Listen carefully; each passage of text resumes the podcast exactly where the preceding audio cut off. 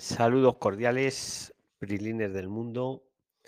Bienvenidos al chat de voz que hacemos aquí en el grupo de los 22.000 Prislines de Telegram. Lo hacemos todos los domingos a las 23 hora de Madrid, hora local de Madrid. Ciudadanos de todo el mundo que estamos interesados en, pues en integrarnos en España, en venir a España, emigrar y, y hacer las cosas bien. Tratamos temas de emigración, emprendimiento y negocios en España. Si te interesa España y nos escuchas en Spotify o en cualquier otra plataforma de podcast, pues síguenos, ponnos, pon los cinco estrellas y estás invitado también a participar en los próximos. Debajo de la descripción tienes el enlace al, al grupo de Telegram. Todo lo hacemos de forma gratuita y altruista. Simplemente em, es para aumentar lo que llamamos la inteligencia colectiva, ya que entre todos sumamos mucho conocimiento. Eh, tal cual lo hacemos, se graba y sin ningún tipo de edición ni postproducción es como se queda. Entonces, pues nada, Prilines, bienvenidos todos. Eh, bueno, yo soy Luis, os hablo desde Madrid y el resto de los participantes, pues ahora cuando ya tomen la palabra, pues que nos digan cada uno de dónde está y de dónde viene y esas cosas. Entonces, el primero que quiera hablar, pues puede tomar la palabra directamente. Bienvenidos.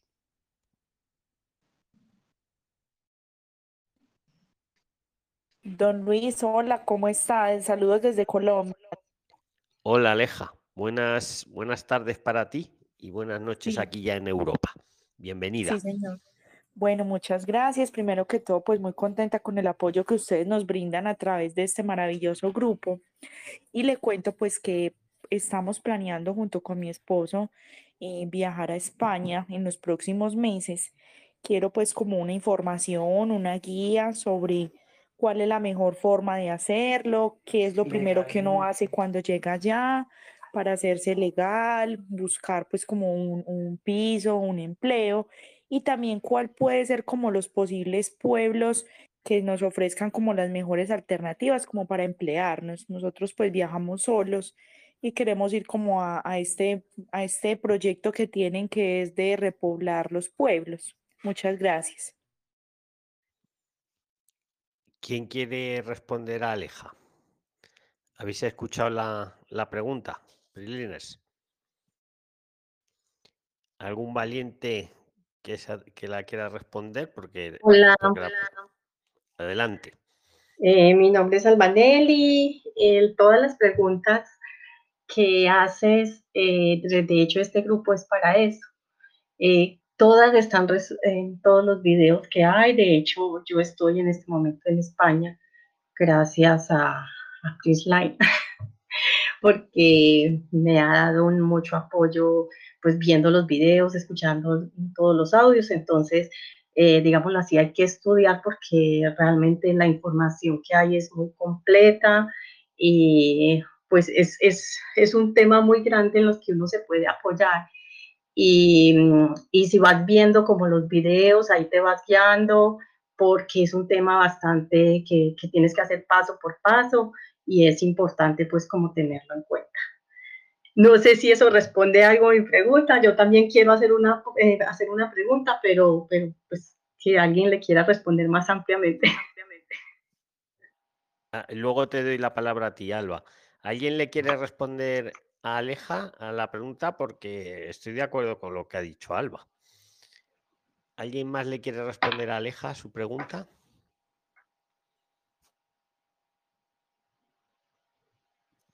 Yo creo que no. Aleja, ¿nos escuchas? Claro que sí.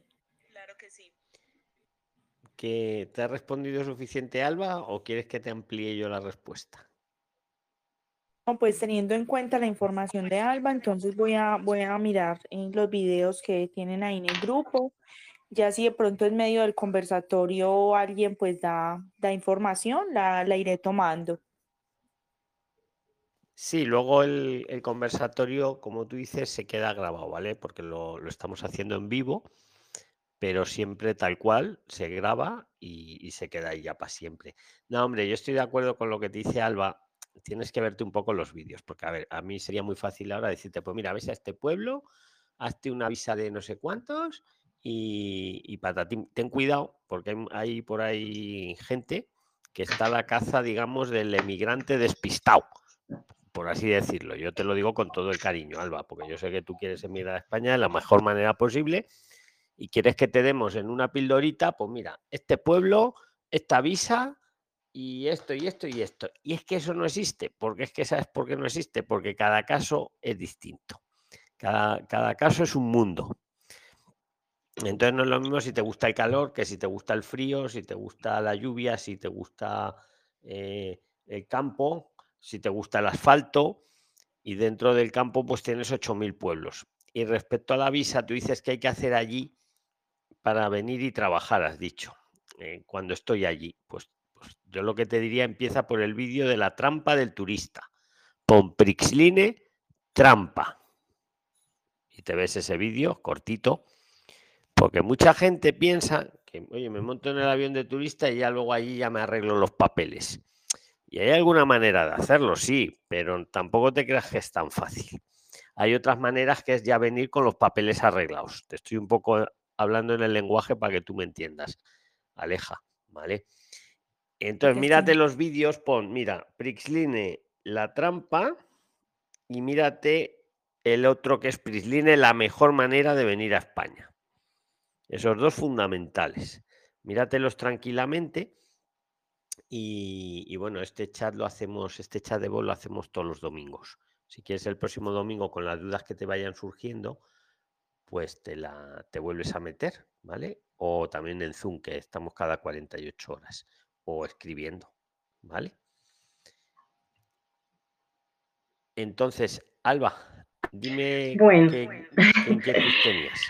Bueno, lo que pasa, yo eh, viajé, yo tenía programado pues, de viajar. Yo me estaba residiendo en México durante ocho años. Yo soy colombiana también para eh, la Prislin que se acabó de conectar, que, que de alguna manera eh, yo iba planeando muchas cosas, pero eh, con la ayuda de, de Prislike que hice, saqué ni en México sin problema, en menos de medio día me lo dieron sin problema.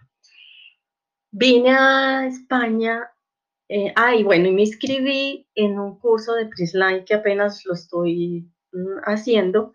Es un curso como también es muy claro que, que, lo dicen, que es un curso más para trabajar que para que nos sirva para, para hacer como la visa de estudio. Yo me vine en enero para mm, evaluar eh, opciones de estudiar, porque pues siendo siendo colombiana, yo no tengo nacionalidad mexicana, pero pues está, tenía mi negocio y mi emprendimiento en México. ¿A dónde voy? Que yo acá hice casi todos los papeles, yo estoy en este momento en Madrid y pues siempre he sido afortunada y yo de antemano los, lo que digo, que dice don Luis, los no crean en los que roban sueños. Realmente claro, si uno tiene... Claro, es que me da miedo porque, joder, la pobre Aleja se la ve con su buena intención, pero es, carne de robasueños más que de, y de asesor tóxico. De estos que te agarran el dinero y te mandan para donde quieren. Y luego tú verás. Que te iba a preguntar, Alba, ¿cuánto llevas aquí en España? Yo vine, yo me regresé en enero porque tenía, el, tenía un negocio en México, entonces me regresé a venderlo y estaba buscando acá estudio, entonces me regresé aquí otra vez en finales de marzo, o sea, llevo un mes y algo. ¿Y eh, antes habías estado? ¿Cuánto, tiempo habías estuve estado? En septiembre, Estuve en septiembre en vacaciones. Eh, y bueno, yo siempre he sido una afortunada porque siempre me encuentro cosas muy lindas en la vida y tengan toda mi energía y siempre hay que dar lo mejor para esperar lo mejor, pero prepararse para lo peor. Totalmente de acuerdo. Entonces, yo acá es, busqué estudiar, pero no, no, los estudios me presenté de hecho a, a, a las escuelas públicas y no empiezan hasta septiembre, entonces esa, esa cosa no me sirvió. Me puse a buscar máster y están carísimos. No, no, pero espera, espera, espera, espera, espera, que las escuelas públicas estamos ahora en, estoy de acuerdo, ¿eh? Eh, los másteres están carísimos, las escuelas públicas son casi gratis, pero escucha, si tú pides ahora una estancia, Estamos en mayo, ¿no? Mayo, Madrid. Estás Madrid, 15 de mayo. Junio, julio, agosto. Te van a responder para el 15 de septiembre. Pero espéreme, les cuento lo que, lo que hice. Vale. Yo fui emprendedora en México, entonces aquí también me vine con, como vendía el negocio en México, yo estaba buscando muchas opciones, contacté a un abogado pues para una asesoría básica mm, y también estudié los, los videos que, que hizo con esta niña que también fomenta mucho el emprendimiento. Entonces me basé en ella. Exacto. Entonces me basé en ella para hacer, mm, o sea, yo ya saqué, yo saqué mi niña ya y saqué la cuenta en enero cuando vine, hice un traslado de dinero a la cuenta, eh, saqué mi seguro de salud, saqué mi certificado digital. Fue muy complicado porque yo le agradezco mucho a Ney, a Ney es que se llama la chica que, que le ayuda a Freeland, es una niña que me dio mucha asesoría, mucho apoyo, se lo agradezco con todo el corazón, de verdad que esto es una inteligencia colectiva hermosa y se los agradezco porque, porque todo, el, todo el tiempo recibe uno mucho apoyo y hay que darnos y en la medida que demos y agradezcamos, vamos a recibir. Entonces, vuelvo a lo mío. Entonces decidí, porque ya había buscado estudios, ya había buscado eh, muchas otras opciones. Yo afortunadamente también tengo una pareja acá. Em, y hice mi plan de negocios, yo soy administradora de empresas, hice mi plan de negocios y teniendo el certificado ah, tú eres la chica que lo ha presentado tú, el plan de negocios. Sí. ah, es que te he leído esta mañana o ayer lo leí, sí, que luego te preguntaban que cómo lo habías hecho, Alba. Ah, venga, venga, ah, pues cuéntanos, muy interesante. ¿Cómo Entonces lo has me metí. Cuenta, cuenta. El, el, certificado digital yo lo saqué y aquí fue una odisea porque saqué el certificado digital y me faltaba que me validaran mis documentos. Y en todas partes la cita iba cuanta parte había y me decían que no, que eso no me lo podían validar, que no sé qué, que, que uno ya, ya las citas, que tenía que pedir la cita, entonces iba y no. Bueno, el caso fue que me devolví para México a vender mi negocio y en México averigüé en el consulado de, yo vivía en Puebla y en Ciudad de México queda tres horas más o menos. Y en Ciudad de México... Es igual que la letrada, Lorena Puebla. no, pero Puebla es la ciudad. Exacto, la ciudad, perdona, sí. Entonces la ciudad me dijeron que en México me podían validar los documentos. Me demoré tres horas para llegar a Ciudad de México, pero me demoré cinco minutos en que en el consulado me validaran los documentos y me dieran la validez por correo de que ya tenía el certificado digital como lo tenía que hacer en el computador. Decirme, Alba, o decirnos a todos que lo que en Madrid no lograbas hacer por el problema de las citas, en México lo hiciste en cinco minutos, vamos, salvo el viaje que tuviste que hacer hasta, ah, sí. la capital. Bueno, ya por otras, sí, por otras circunstancias. Vale, pues queda claro y queda grabado para el futuro, para que todo bueno, el mundo lo y aproveché, mm, como el certificado digital se saca y lo tienes que sacar en el mismo eh, equipo que, que lo descargas. Sí. Entonces, lo hice, traté de hacer virtualmente y no me dejo porque yo lo traté de hacer virtualmente en la computadora de acá de Madrid. Y no me dejó. Entonces, no, para sacarlo tienes que hacerlo en el mismo en el que lo has pedido. Luego ya una vez que lo, estaba haciendo, lo estaba haciendo por, o sea, compartiendo pantalla. Entonces, lo estaba haciendo en la computadora de acá de Madrid.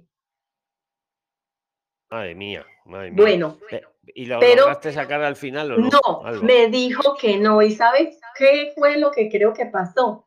Era que me decía que los datos no coincidían con la policía. Resulta que como yo salí del país, entonces cuando vuelvo a entrar, llegué inmediatamente, como ya estaba radicado, que yo estaba otra vez en España, ahí, ahí mismo me dejó activar el certificado digital.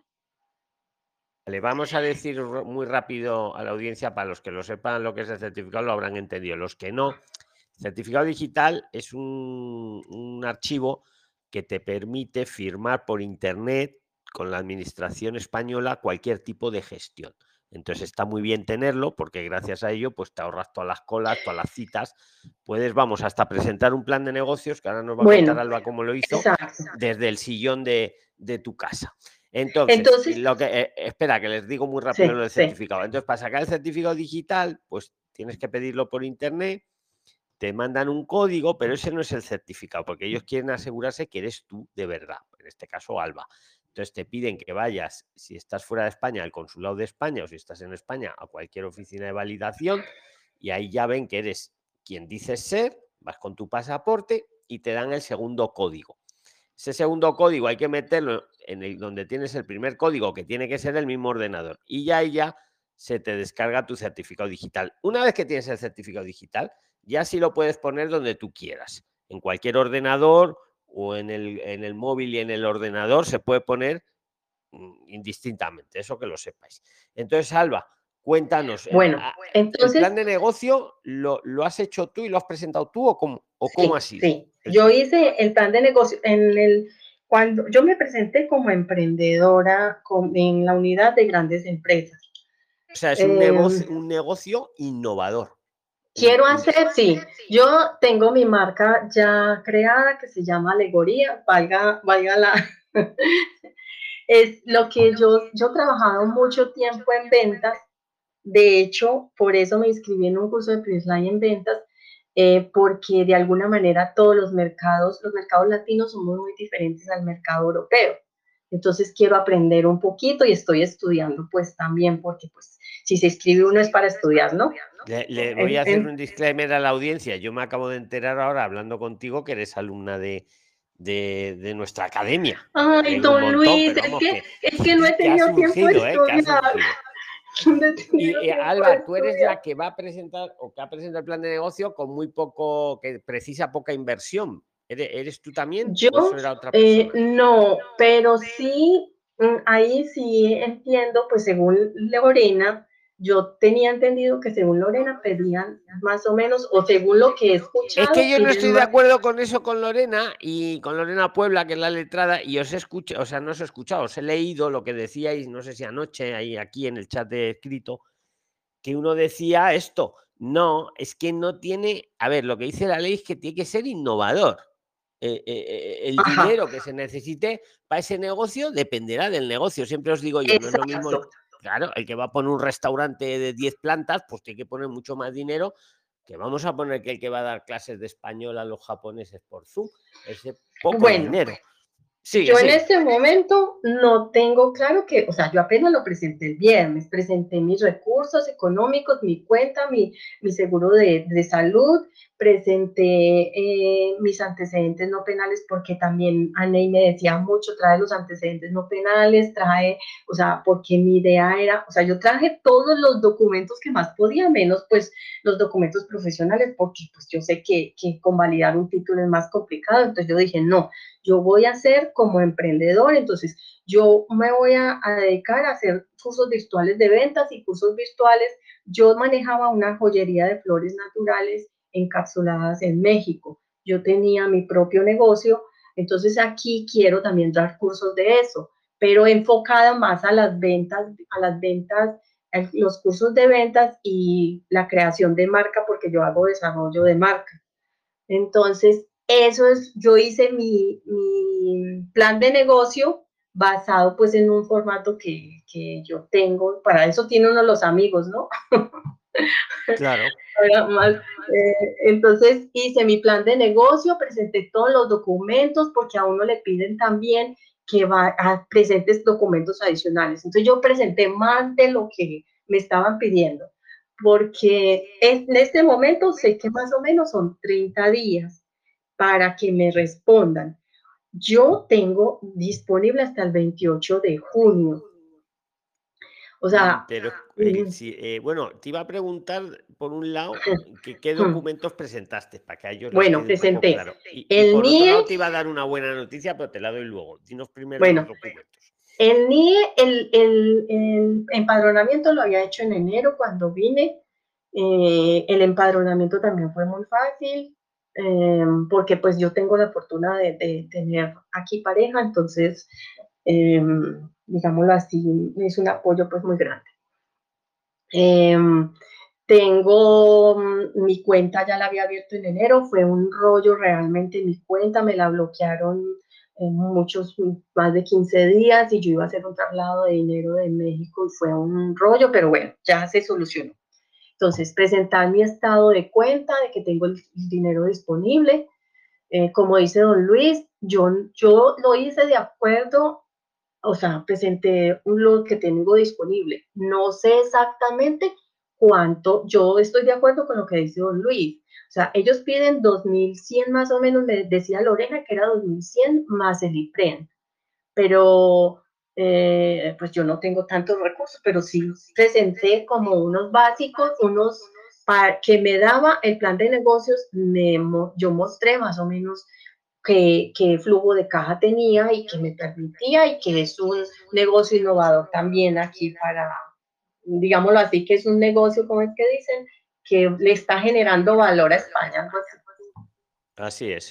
Bueno, eh, presenté mis antecedentes penales de México y también saqué los de Colombia porque me decía una abogada, es que usted es colombiano, entonces también tiene que presentar los de Colombia. Si no, voy a hacer, eh, para que todos lo sepan rápido, y bueno, hay que presentar los antecedentes de los cinco últimos años donde uno haya estado, me explico, si por ejemplo uno es colombiano, pero ha estado los últimos cinco años, se los ha pasado en México, serían los de México, porque Yo presenté los de México, pero la abogada que yo había visitado para Así que, a ver, hay algunos abogados un poco pijoteros. Vamos a ver, ¿cómo le voy a presentar los de Colombia? Eh, me lo invento, ¿no? Si yo en Colombia no lo he pisado desde los 10 añitos, vamos a suponer, ¿no? lo que te pide el Estado español, os lo digo para todos, ¿vale? Y los que lo escucháis luego en, en Spotify o donde sea, lo que te pide el Estado español es los antecedentes penales de los últimos cinco años. Entonces, claro, hay que mirar dónde he estado yo los últimos cinco años y pedirlos. Oye, si me he pasado tres años en México y los dos anteriores en Colombia, ahí sí, pues los dos de Colombia y los tres de México. Pero si me he pasado tres años en México, aunque yo sea. Pero Luis. Pero bueno, que no pasa nada. Que Exacto. y como nos piden todo virtual. Claro. Claro. Entonces, Alba, para que quede clara la información para todo el mundo. Sí. Como los pide uno virtual Colombia, está muy avanzado a nivel de tecnología, muchachos, o sea, todos los que me escuchan, a nivel de la, de verdad, de relaciones exteriores, casi todo se puede hacer virtualmente. Eh, es súper Funciona bien, ¿no? Funciona telemática bien lo de Colombia, ¿no? Sí, sí muy rápido. En México, por ejemplo, yo no podía sacar los antecedentes virtualmente, tenía que ir físicamente, ni con un abogado, o sea, bueno, entonces presenté ¿Y en Colombia en un momento. Y en Colombia desde aquí lo saqué en dos días.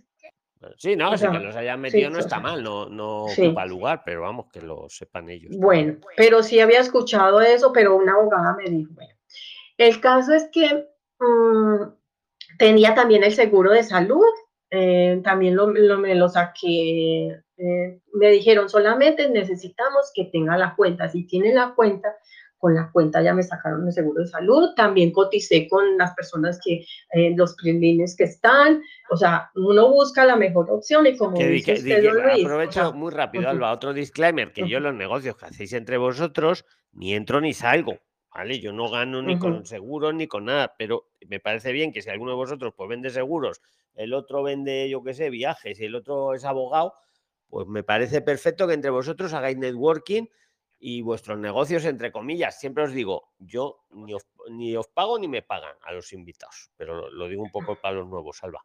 Pero no, y es bueno, por ejemplo, yo soy una que siempre pido dos o tres cotizaciones, o sea, no metes, no porque esté hablando mal de nadie, súper bellos todos y, y, la mejor, digámoslo así, la mejor voluntad de atención de todos, pero sí, para eso estamos, ¿no? Finalmente es una, una opción que, que nos, usted nos da. Que, yo, que también con los abogados uno consulta igual. Claro, y por eso invito a distintos abogados, a, eh, asesores de seguros, creo que sois tres o cuatro los que os dedicáis a ello, para que tengáis variedad y luego ya cada uno que haga lo que quiera, por supuesto, claro. Bueno, Luis. yo con Lorena no estoy de acuerdo porque lo que te dice la, unidad de grandes empresas es eh, lo, que te pide el plan de negocio. El plan de negocio, como tú muy bien has dicho, te pedirá un dinero para poner eso en marcha que funcione, ¿no? Que tú misma has hecho sí. plan de negocio. Incluso yo, por ejemplo, y en el, en, entonces cuando me metí a la unidad de grandes empresas hice una solicitud y tienes que pagar una tasa, creo que es de 74 euros. Eh, paga una, uno la tasa y la pagué inmediatamente en el banco, vine y la imprimí con, porque te dan un código para poder llenar bien la solicitud, tienes que tener el código de la tasa. Si no tienes el código de la tasa mm, de recibido, no te dejan pasar la solicitud. Entonces después pasa, imprime una la solicitud y eso ya lo tienes que mandar escaneado porque va firmado manualmente. Entonces es muy fácil, realmente es muy fácil. Yo me quedé sorprendida. O sea, pues, o será porque... Pues, pues eres el primer caso que lo reporta Alba, que lo reporta, igual han habido más, pero no lo han reportado, que lo ha hecho ella sola. sí. que no es que se lo haya hecho un gestor o un abogado. O sea que te tengo que dar la enhorabuena, totalmente. Pero vuelvo e insisto, no, eh, o sea, tengo la fortuna, yo soy administradora y estudié mucho tiempo en ventas, entonces proyectos de negocio los sé hacer. Eh, y era mi negocio y mi negocio lo tengo proyectado hace pues mucho rato. y, es que cuando uno tiene negocio, muy fácil hacer el plan de negocio. Y bueno, y si lo hayas hecho. Y yo te pregunto una cosa, Alba, ¿cuándo lo, lo presentaste? ¿En qué fecha? Entonces eso, a eso voy. Eh, yo lo presenté el viernes. O sea, todo esto para hacer una pregunta. pero no, la idea es que aprendan también. Ah, pero está bien porque la idea es que aprendamos todos cómo presentar un plan de negocio, o sea, mejor dicho, una solicitud de negocio innovador en España. Y, Don Luis, y entonces le iba a decir lo de la, entonces el NIE lo saqué en México, eh, los, los, antecedentes penales los saqué pues de México también, él tenía la cuenta, en la, salud te piden seguro de, de, certificación de que tiene seguro médico también. Em, yo también tengo el número de seguridad social porque lo saqué con el certificado digital, o sea, eso es mágico. Ese certificado digital. El certificado digital es básico, efectivamente. básico y mágico. Y, mágico. Y presenté, mm, ah, bueno, y presenté de México que yo había mm, tenido un negocio que tenía, que había pagado declaraciones de renta, entonces eso también me sirve como para, para mostrar que tengo experiencia en la actividad, porque ellos eh, o sea, cuando haces un plan de negocios no puedes decir, ah, de la nada, ¿y cómo estás pensando que, que, o sea, porque claro, muy importante. ¿Quién, de cursos, quien de cursos hay mucho, sí. Entonces, yo hago desarrollo de marca y creación y desarrollo de marca. Entonces, por eso, de alguna manera, también tenía que mostrar que también tenía experiencia. Yo fui, trabajé en bancos en Colombia, entonces también mostré un certificado laboral de mi experiencia en Colombia. Entonces, eso, o sea, eso es mejor que eso sobre que no fa falte, como dicen. Totalmente de acuerdo. Em, ¿Qué más presenté? Bueno, entonces apenas presenté el viernes. Yo eh, se supone que eh, se supone que es una de las entidades que más rápida respuesta da. Es que te, voy a decir una cosa, Alba. La buena mm. noticia que te iba a dar es que la entidad tiene 20 días para responderte. Desde el viernes, 20 días. Y si no te responde, es que sí.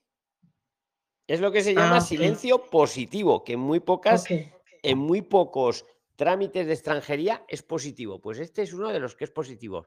Por eso ellos se dan prisa en responder. Porque si pasan los 20 días y no te ha respondido, es que sí.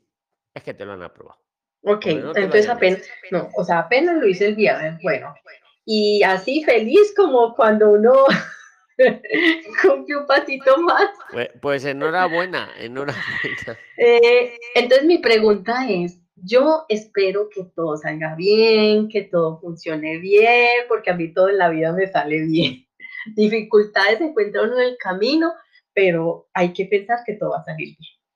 Pero también Las tengo que son, son aprendizajes. Sí, también me tengo que preparar por si pasa algo, como que, no sé, que me digan, necesita presentar esto, necesita ah, presentar Claro, claro, tú ahora tienes que estar muy pendiente porque si ellos observan que falta alguna cosilla, te van a notificar y te van a dar un plazo para que lo, para que lo repongas. Esos plazos, si se me, si me, se me vence la fecha en que yo esté acá, o sea, que yo tengo permiso hasta el 28. De mayo tienes. De junio. Ah, de junio, vale, vale. yo entré final de marzo, a abril, a mayo, a junio. Ah, pues eh, lo has presentado dentro de plazo, lo has presentado muy bien. Está bien. No, no te preocupes. Mira, si falta algo, si faltara algo, ellos te van a notificar que falta, yo qué sé, vamos a poner, falta la fotocopia del pasaporte. Lo estoy inventando. Tiene usted 10 días, te van a decir siempre que son 10 días. Ah, bueno, perdón, don, Luis. Eh, también mandé mm, mi pasaporte con todas las hojas eh, que tenía registradas. O sea, el empadronamiento. Sí, pues has hecho muy bien, porque muchas veces a más de un PRILINER le han tirado, no, es que, es que eso no me ha puesto usted aquí las tres primeras hojas. No, no, todas, hay que meter todas. Ajá. Bueno, entonces es esa como mi, mi, cosa de que como no puedo, o sea, yo me voy a escribir, por ejemplo, para idiomas también, que, o sea, que yo como cada que me llegan notificaciones de Quizline, tras si no me puedo ver el video, me lo veo después. Por eso para la, mi paisana que, que preguntó, de verdad que ahí mira más o menos por el tema y, ahí te vas guiando, te vas guiando y, y, así sea repetitivo muchos programas, mm, siempre hay algo que aprender todos los días. Porque ahí dice, ah, bueno, esto cambió así, esto así, porque me dijeron que también pidiera asilo y yo no soy de, o sea, como digo, yo siento que eso hay que pedirlo quien lo necesita. Claro, el asilo, no, es una figura migratoria y no hay que pedirlo por deporte, hay que pedirlo, pues, pues eso, quien lo necesita, quien piensa que lo necesita. Eh, yo creo que has hecho muy bien, Alba. Yo te tengo que felicitar. Estoy de acuerdo contigo. Aquí se aprende todos los días. Eh, aprendemos todos. Yo inclusive, o sea, yo todos los días aprendo algo nuevo con vosotros. Por eso lo hago, porque me gusta hacerlo y aprendo. Y muchas gracias. No, y es que el tema migratorio tiene un montón de matices, como tú estás diciendo. Ahora hemos aprendido un montón contigo, por ejemplo, Alba. Gracias, don Luis. Y cuando necesiten, de verdad que yo les vaya aportando lo poquito que he ido aprendiendo, eh, también estoy a pues disposición porque es una manera si lo puedes aportar, como habéis hecho, Alba, como hacíais ayer por la noche, no sé cuándo lo escribíais, porque es bueno que lo hagáis más que privadamente, salvo que sean datos secretos, hacerlo en el grupo general porque queda ahí. Entonces luego cuando alguien quiere aprender algo lo tiene ahí escrito. Ahora te preguntarán muchas cosas, pues tú si puedes responderlas ahí en el grupo, eh, es bueno, porque además con uno que respondes lo van a leer luego muchos, muchos. Y otra cosa, por ejemplo, yo, obviamente yo acá no puedo trabajar y puedo tener todos los cartones del mundo y todo, pero yo me voy para la feria del libro a buscar local por local, quién, quién necesita a alguien, o sea, mientras tanto, mientras uno pueda como, como, como ser útil y, y ganarse un recurso, algo mientras tanto, pues no he conseguido, pero no es fácil, pero tampoco es complicado, tampoco es una cosa del otro mundo. Eh, eh, yo siento que, que, este es un, gran país, hay que, lucharle y yo no sé, por ahí vi que, que la comida, alguien la estaba criticando, yo amo la comida española.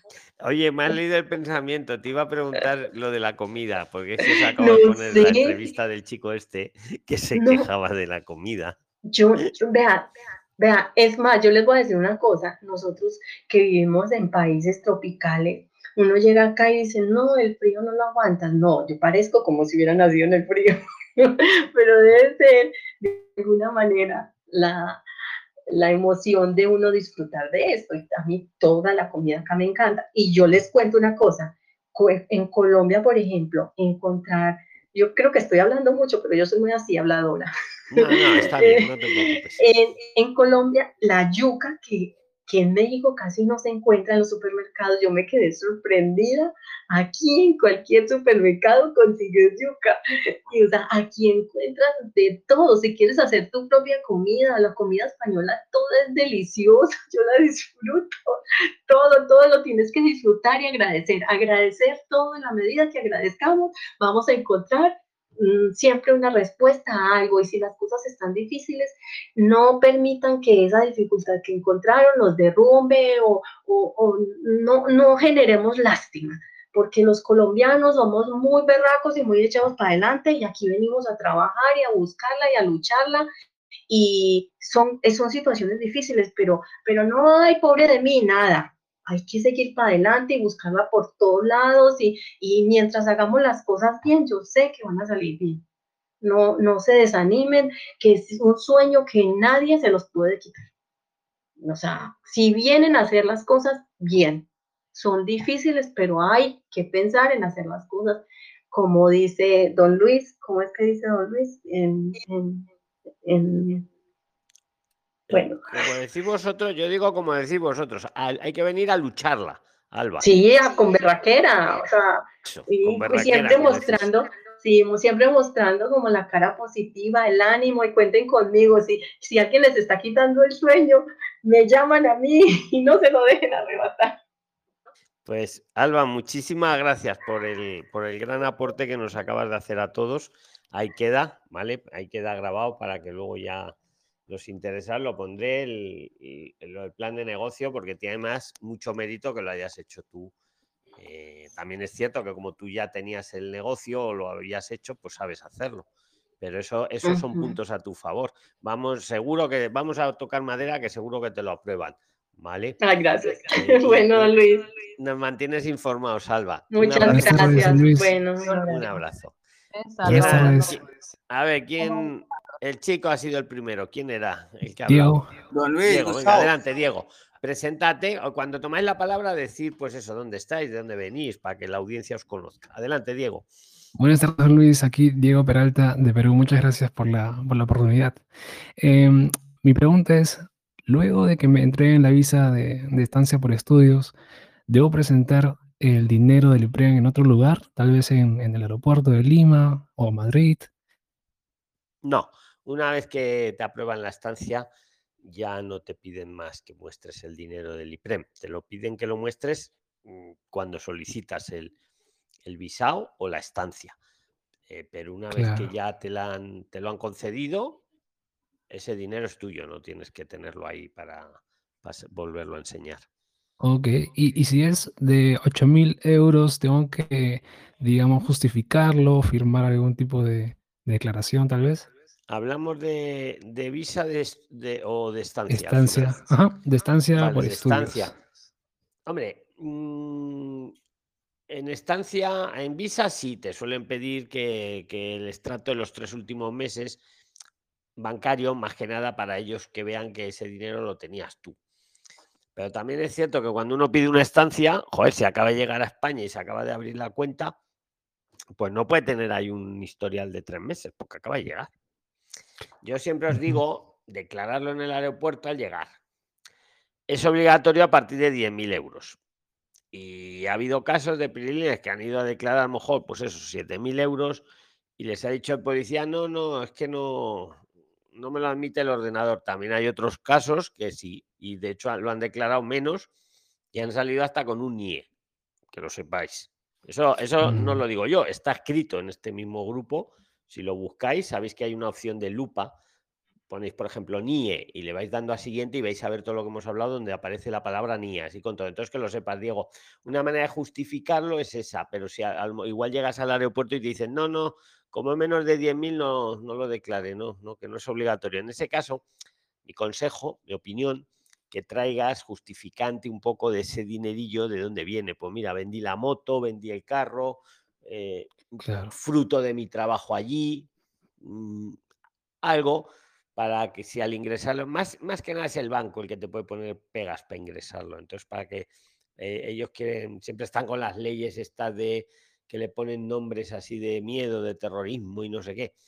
Entonces tú justifica de dónde has sacado ese dinero por si te lo piden, ¿no? Trae algún papel o algo que lo justifique. Diego. Y, ahí va mi segunda pregunta, si es que la puedo hacer todavía. Sí, sí, hazla, hazla.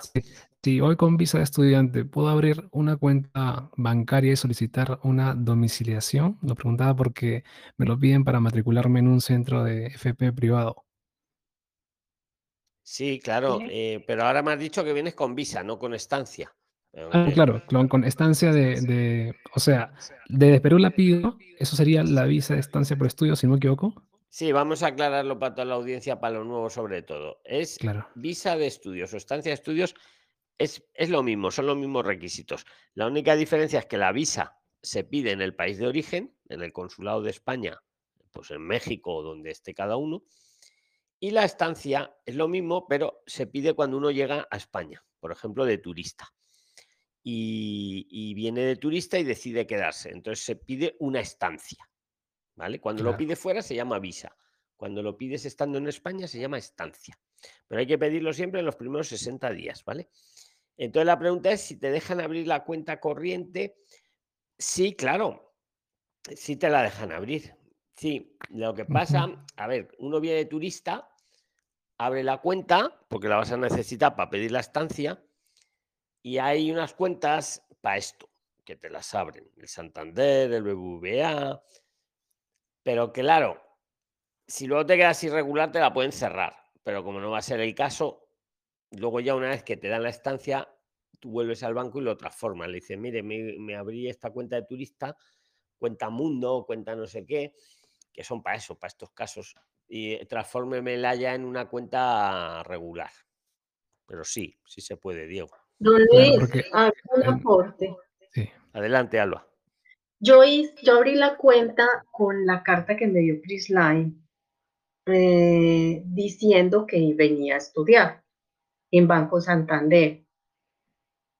Y me dijeron que la abriera, que me la daban por los seis meses, que a los seis meses la cambiara para que no me cobraran.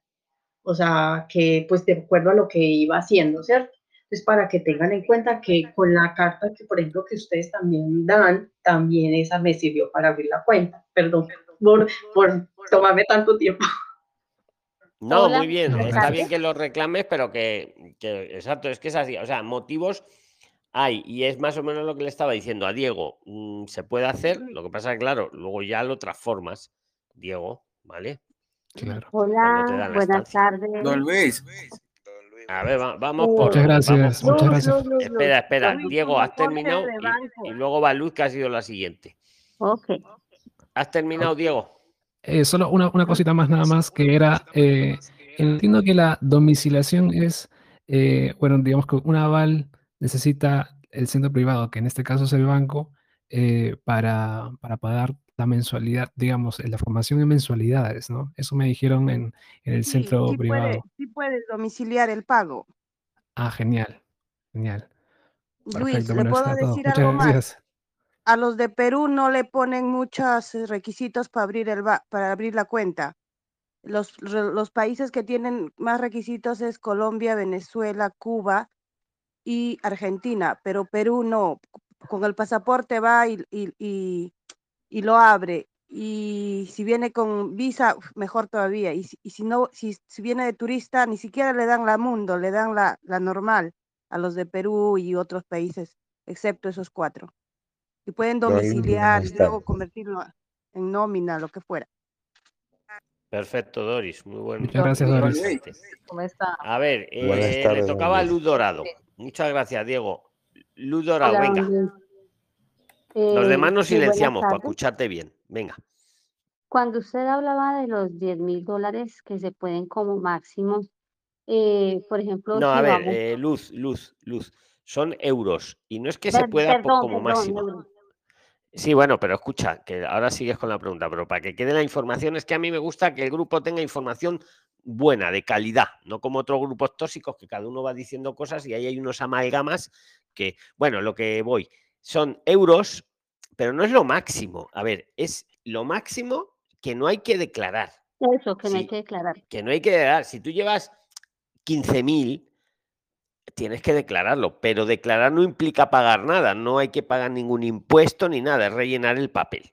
Ahora, eso es importante. Si llevas más de 10.000, es obligatorio declarar, aunque sea gratis declararlo. Pero espera, si no lo declaras y te pillan, se los quedan.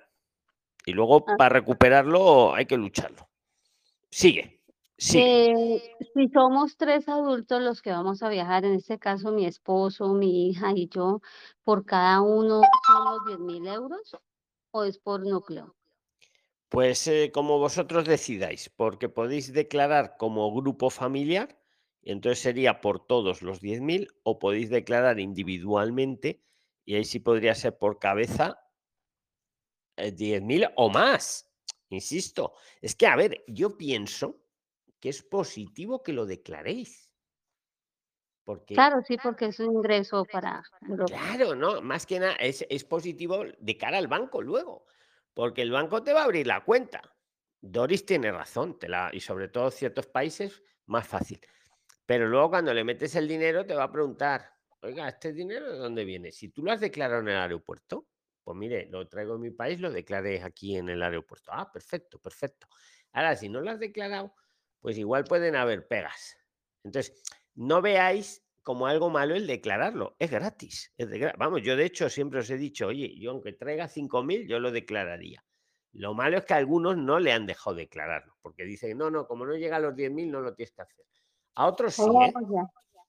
Otra pregunta. Eh, ¿Es favorable en este caso eh, casarme con mi esposo desde aquí o, uno en España se puede casar? Así no sé. Yo, no, yo ahí no me voy a meter, Lu, yo no sé. Eh, o sea, claro, en España, claro que te puedes casar y allí también. Alguien la quiere ayudar, yo cosas de amor, ¿Alguien la quiere ayudar? No, no es en el sentido de que pues, alguien me quiera ayudar. Es que vuestra relación no, no la conozco, Luz, no, no, sabría decirte. No, yo lo que decía es en el sentido porque... Pues si luego vais a, divorciar y, no, no, no. que Luis me dijo que me casara. ¿no? No, lo que sucede es lo siguiente. Eh, nosotros somos pareja de hecho hace muchísimos años, pero no sabemos cómo queremos irnos los tres con mi hija, mi hijo todavía no se entonces, no sabemos si, eh, si nosotros así no tengamos eh, la documentación española, podemos casarnos allá. Mira, yo lo que te puedo decir de este tema, que en España, a día de hoy, una pareja de hecho o un matrimonio mm, prácticamente están, son iguales, tienen casi las mismas ventajas. Por supuesto que os mm, podéis casar en España, por supuesto. Eh, eso sí, también para casarte en España te van a pedir pues un certificado de que no estás casado anteriormente. Eh, a lo mejor te refieres a ese papeleo, pero también te digo, una pareja de hecho en España mm, que se pueda demostrar que es pareja de hecho tiene las mismas ventajas que un matrimonio. Que lo sepáis. te lo digo para ti, Luz, y para todos. Eh, hombre, si pensáis casaros, si la idea es casaros, mi opinión, yo me casaría, ya vendría ya casado te digo el por qué, por el papeleo, por el papeleo, porque como allí va a ser más fácil, ¿no? Hacer el papeleo, porque igual aquí luego os falta un papel y, ponte a lucharlo y te piden un certificado de soltería y, en cambio si lo lleva, o sea, si vuestra idea es casaros, yo pienso, yo me vendría casado. Si alguien quiere aportarle algo de esto a Luz, que tome ahora la palabra o calle para siempre. Hola, pues, Luz. mire, nosotros, buenas noches. Eh, nosotros decidimos con mi esposo también, eh, teníamos como esa pregunta, si debíamos casarnos en España o en Colombia, y decidimos hacerlo en Colombia porque pensamos que era mejor traer el registro civil del matrimonio de una vez apostillado para poder eh, comenzar a hacer la, todas las diligencias y todos los trámites que hay que hacer aquí en España. Luis. Entonces, decidimos hacerlo allá. Bueno, muchas gracias por su colaboración. Luis. Don Luis. Luis hago una pregunta ahora que estoy hablando. Venga, pues hazla, hazla. Don Luis, a ver, yo lo he molestado como un poquito. Nosotros llegamos a España en marzo con una visa de estudio y solicitamos en este momento, yo también hice como el plan de trabajo para solicitar, pero como autónomo, un permiso de trabajo eh, con la visa de estudio, el de 20 horas. Lo hicimos como autónomo nosotros montamos el plan de, trabajo, lo mandé a la UTA, la UTA nos dio el certificado de viabilidad sin ningún problema eh, y lo subimos eh, a extranjería.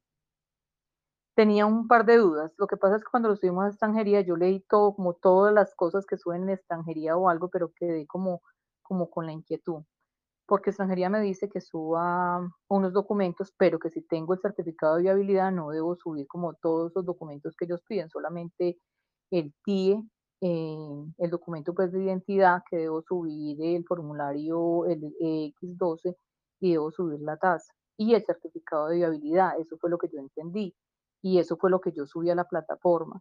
No sé si de pronto me equivoco. El certificado de viabilidad, Claudia, te refieres al que te da la ATA esa, sí, ¿verdad? exactamente. Vale. Pero no sé si me equivoco. A ver, no, equivocate no. A ver, eh, lo que decíais antes, mm, que sobre no va a pasar nada si sobra. Si sobra papeleo, pues mira. No. Me has dicho que has venido, estás con, con estudio, ¿no, Claudia? Yo, sí, estamos con visa de estudio, nosotros llegamos, llegamos aquí, nos Entonces, entonces la pregunta, la, sí, la, la pregunta que haces, ¿cuál es? Para que, para que te pueda... Ay, lo que pasa es que tengo muchas con, con dudas. Yo el proceso Mira, si te sirve de algo, Richito el otro día, él se había hecho, pues eso, como autónomo lo había hecho. Sí, y yo estuve con él y escuché muy bien como las entrevistas con él. Pero la verdad es que quedé como con la duda. No sacamos el La duda, la duda que tienes, ¿cuál es? Dinos la duda. A ver, a ver lo que pasa es que cuando extranjería, yo hice todo el proceso lo hice yo. Entonces mi duda que yo monté todo. Pues a mí, los que hacéis vosotros el proceso, de verdad, yo me quito el sombrero y os doy un aplauso porque es que tiene mucho más mérito mm, que, que, que, lo, se lo hace un abogado. Con, con, respeto a los abogados, pero más respeto a los que lo habéis hecho, porque además lo que habéis aprendido haciéndolo, madre mía, pero dime la duda que tienes. Venga, Claudia. A ver, extranjería, ¿cierto? los documentos en extranjería en la plataforma Mercurio porque yo los subí con certificado digital. Entonces me dice, él me da como todos unos pasos, entonces me dice, me pide una cantidad de documentos, pero yo entiendo, lo que yo entendí, que es lo que estoy preocupada, es que si tengo certificado de viabilidad, no tengo que volver a subir ni el plan de negocio, ni la cuenta bancaria, ni antecedentes penales, ni certificado médico, solamente debo subir como la certificación de la ATA de que es un plan favorable y los documentos principales que son el TI, el formulario y la compatibilidad entre estudios, entre estudios y, el plan de autónomos. Sí, yo pienso, yo pienso como tú. Dígame que sí. Que sí, mujer, yo pienso como tú. Eh, eh, si ya tiene la, viabilidad de la ATA, el certificado de viabilidad, mm, los, los que has relatado, de todas formas, si has presentado más, quieres decir, Claudia, mm, ¿has presentado todo otra vez o cómo? Sí, no, no presenté todo, presenté solamente el certificado de viabilidad. Esa es mi pregunta. O sea, ¿será que me equivoqué en eso? Yo pienso que no, pero mira, si te has equivocado, no pasa nada porque te van a requerir, te van a estate pendiente de tu carpeta ciudadana, que igual te llega una notificación. Si falta algo, ellos te lo van a decir. Te van a decir, mire, Claudia Moreno, falta, yo qué sé, esto, este papel nos falta eh, te lo van y tiene usted 10 días para subirlo, desde este momento que lee usted el mensaje. Entonces, está, estaros pendientes los que lo presentáis. Eh, hay una, la carpeta ciudadana, ahí os salen todas las notificaciones. O el buzón este de HUI, que, que le llaman ahora. Hay varias maneras, estar pendientes, claro. Don Luis, ¿y cuánto se demora para resolverlo?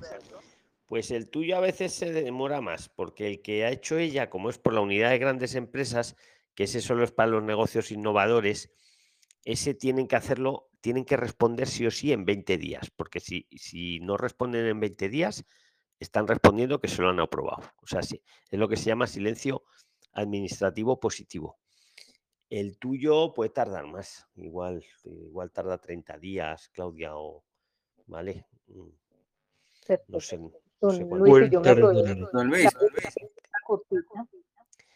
a ver, mucha, Claudia, muchas gracias, ¿vale? Luego si hago una pregunta. ¿Tienes otra pregunta o qué? Venga. Por favor. Venga, pues hazla, pero venga, rápido que se nos va el tiempo, si no, llevamos ya una hora. Venga. No, rapidito. Eh, ¿Hay alguna posibilidad de cuando yo tengo visa de estudiante hasta febrero, de poder cambiar esa visa de estudiante, de no hacer la renovación y cambiarla por una visa de emprendedor o algún otro tipo de visa. Pero tienes que llevar un año.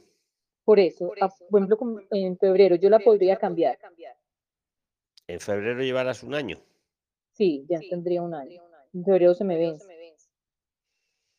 Pues igual sí, mira, mañana, mañana viene el letrado Arnau, se lo vamos a preguntar, Claudia.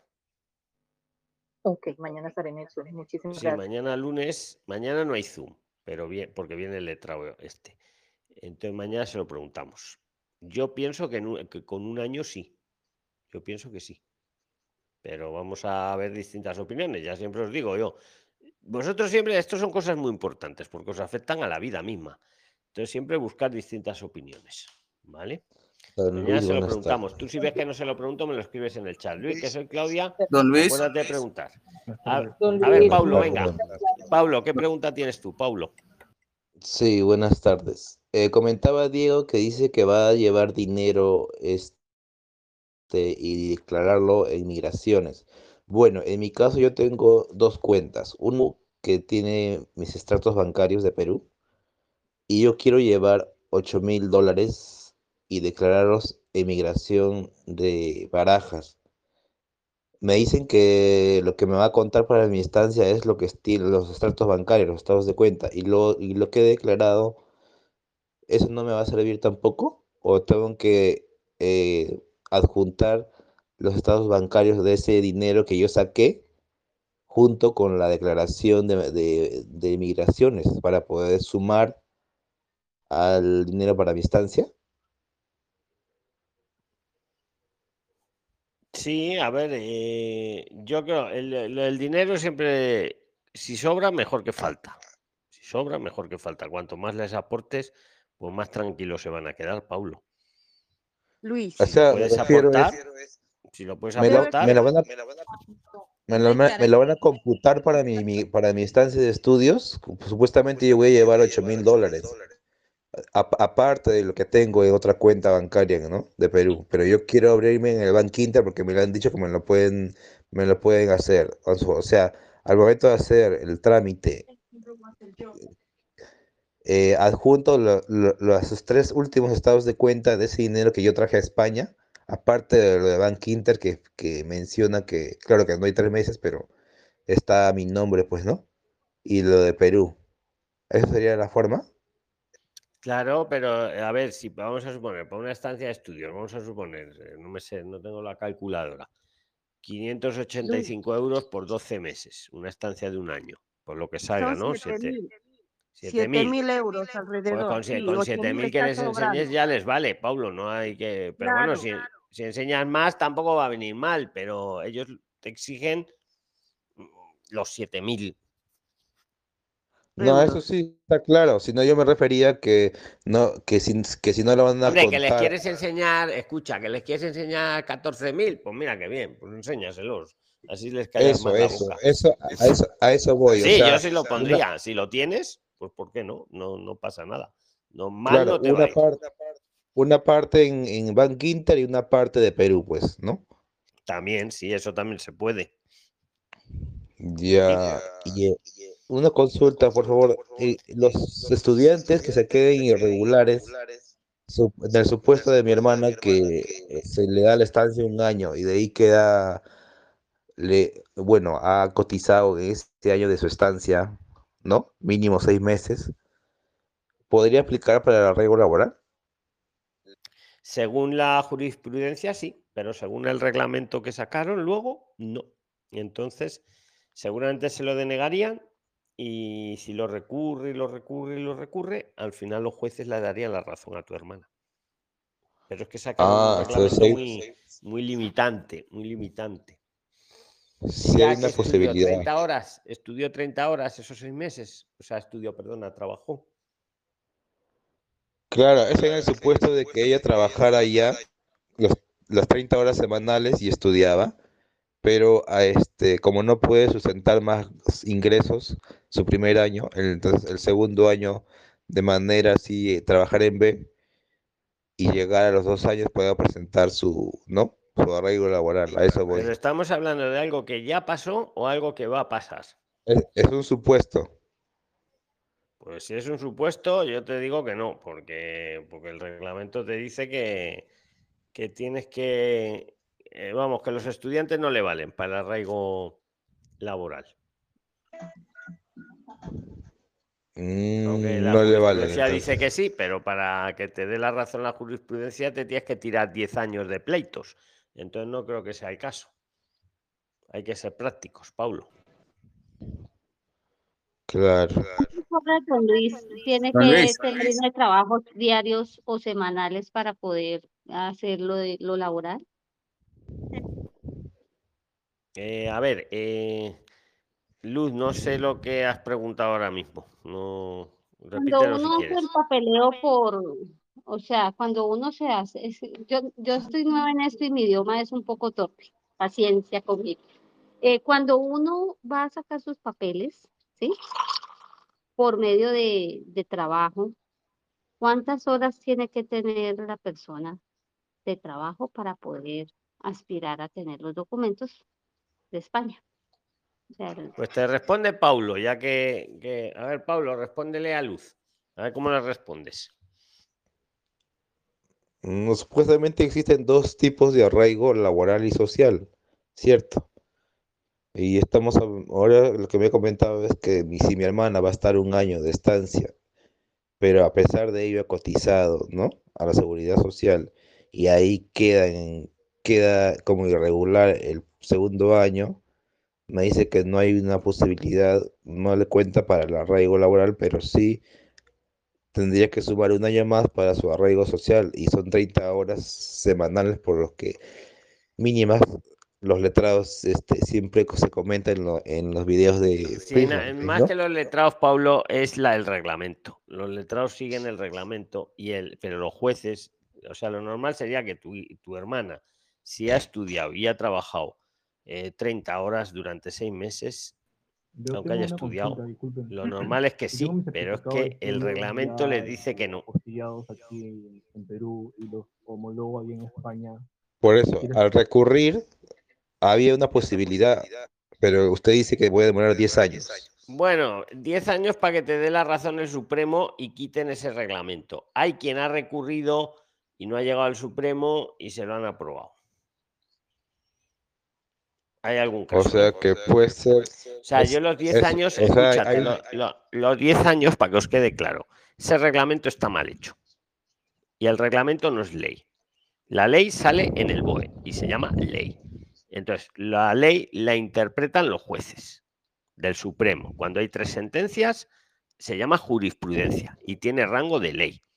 El reglamento, me diréis, ¿qué es el reglamento? Es lo que, lo que desarrolla los puntitos que la ley no ha desarrollado. Ese reglamento es oscuro, está mal, porque la justicia ha dicho que no había que denunciar al empleado, al empleador, que el anterior reglamento, que lo han tenido que quitar por eso, decía que había que denunciar al empleador. Entonces, sale la jurisprudencia y dice, no, no, aquí no hay que denunciar a nadie, con que demuestre que ha trabajado en los últimos seis meses, suficiente, en los dos años anteriores. Vale, y, todos nos ponemos muy contentos. Y entonces sacan un nuevo reglamento y dice, no, bueno, pero si ha estudiado, no. Y tiene que haber trabajado 30 horas y no sé qué otra cosita. Vamos, como cerrando. Ah, y los autónomos tampoco vale. Pero ¿qué me están contando? Pero claro, el reglamento es por lo que se rigen los funcionarios para aprobar o denegar los expedientes. Otra cosa es que si a uno se lo deniegan, se vaya a la justicia y la justicia le dé la razón, porque la justicia no depende del reglamento, depende de la ley y de la jurisprudencia. No, los 10 años me refiero, los 10 años es para que quiten ese reglamento. Cuando haya un valiente, porque el anterior fue así, una valienta recurrió, recurrió, recurrió y llegó hasta el Supremo, entonces cuando, el, cuando es el Supremo, ahí sí que tienen que cambiar el reglamento. Pero si no, ah, la posibilidad existe ahí, claro pero os estáis metiendo en, pleitos, digamos. Eh, entonces, es, posible que pueda hacer eso y mientras pase el tiempo y llegue a los tres años y no haya respuesta, ¿le da la opción al arraigo social? ¿O tiene sí, sí, el arraigo social es físicamente. Con una persona que lleve tres años en España, me da igual si ha estado estudiando, si ha estado irregular, si ha estado con como haya estado puede pedir el arraigo eh, social. Ese va por el tiempo. Y en cuanto al arraigo laboral, ¿es costoso presentar esos, esos eh, reclamos? O, pues no, si lo haces tú, si lo haces tú, ya has visto estas prilines de aquí que ya se presentan sus emprendimientos ellas solas. Tendrá alguna pequeña tasa, no sé si serán 15, 20, 30 euros. Ahora, si lo haces con un abogado, pues lo que te quiera que cobra el abogado y tú le quieras pagar no debe de ser caro, no debe de ser caro. No, no, no, sé qué precios manejan los abogados, pues ya te digo, ni, les pago ni me pagan. Yo les invito, no sé. Pero por eso ser astutos. Por eso invito a varios. A siete creo que tenemos, ¿no? Claro, para que vosotros. Pero también os digo, a lo mejor el más barato no es el mejor, no lo sé. Pero vamos, mm, estos arraigos no es caro ni es complicado presentarlo. Es más que nada chequear los requisitos y, y para adelante, ¿sabes? Entonces, si es posible no sé cuánto están cotizando. Igual alguno de vosotros lo sabéis. ¿Cuánto cotiza un abogado por presentar un arraigo laboral o social? ¿Lo sabe alguien, Prilines? Dori, ¿sabes algo por Qué silencio, qué silencio más sepulcral. Dori, ¿sabes algo por Dori, ¿cuánto cotiza? ¿Cuánto cotizan? Porque nunca lo he presentado. Bueno, ya cuando lo sepáis lo escribís, lo escribís en el grupo. ¿Vale? De, Escucha, venga, no, que don Luis, don Luis, tenemos que avanzar. Don Luis, una pregunta, Don Luis. Adelante, ¿qué ha dicho Don Luis? Venga, que se le oye bien. Eh, Adelante. Gustavo. Buenas tardes. Adelante, Gustavo. Sí.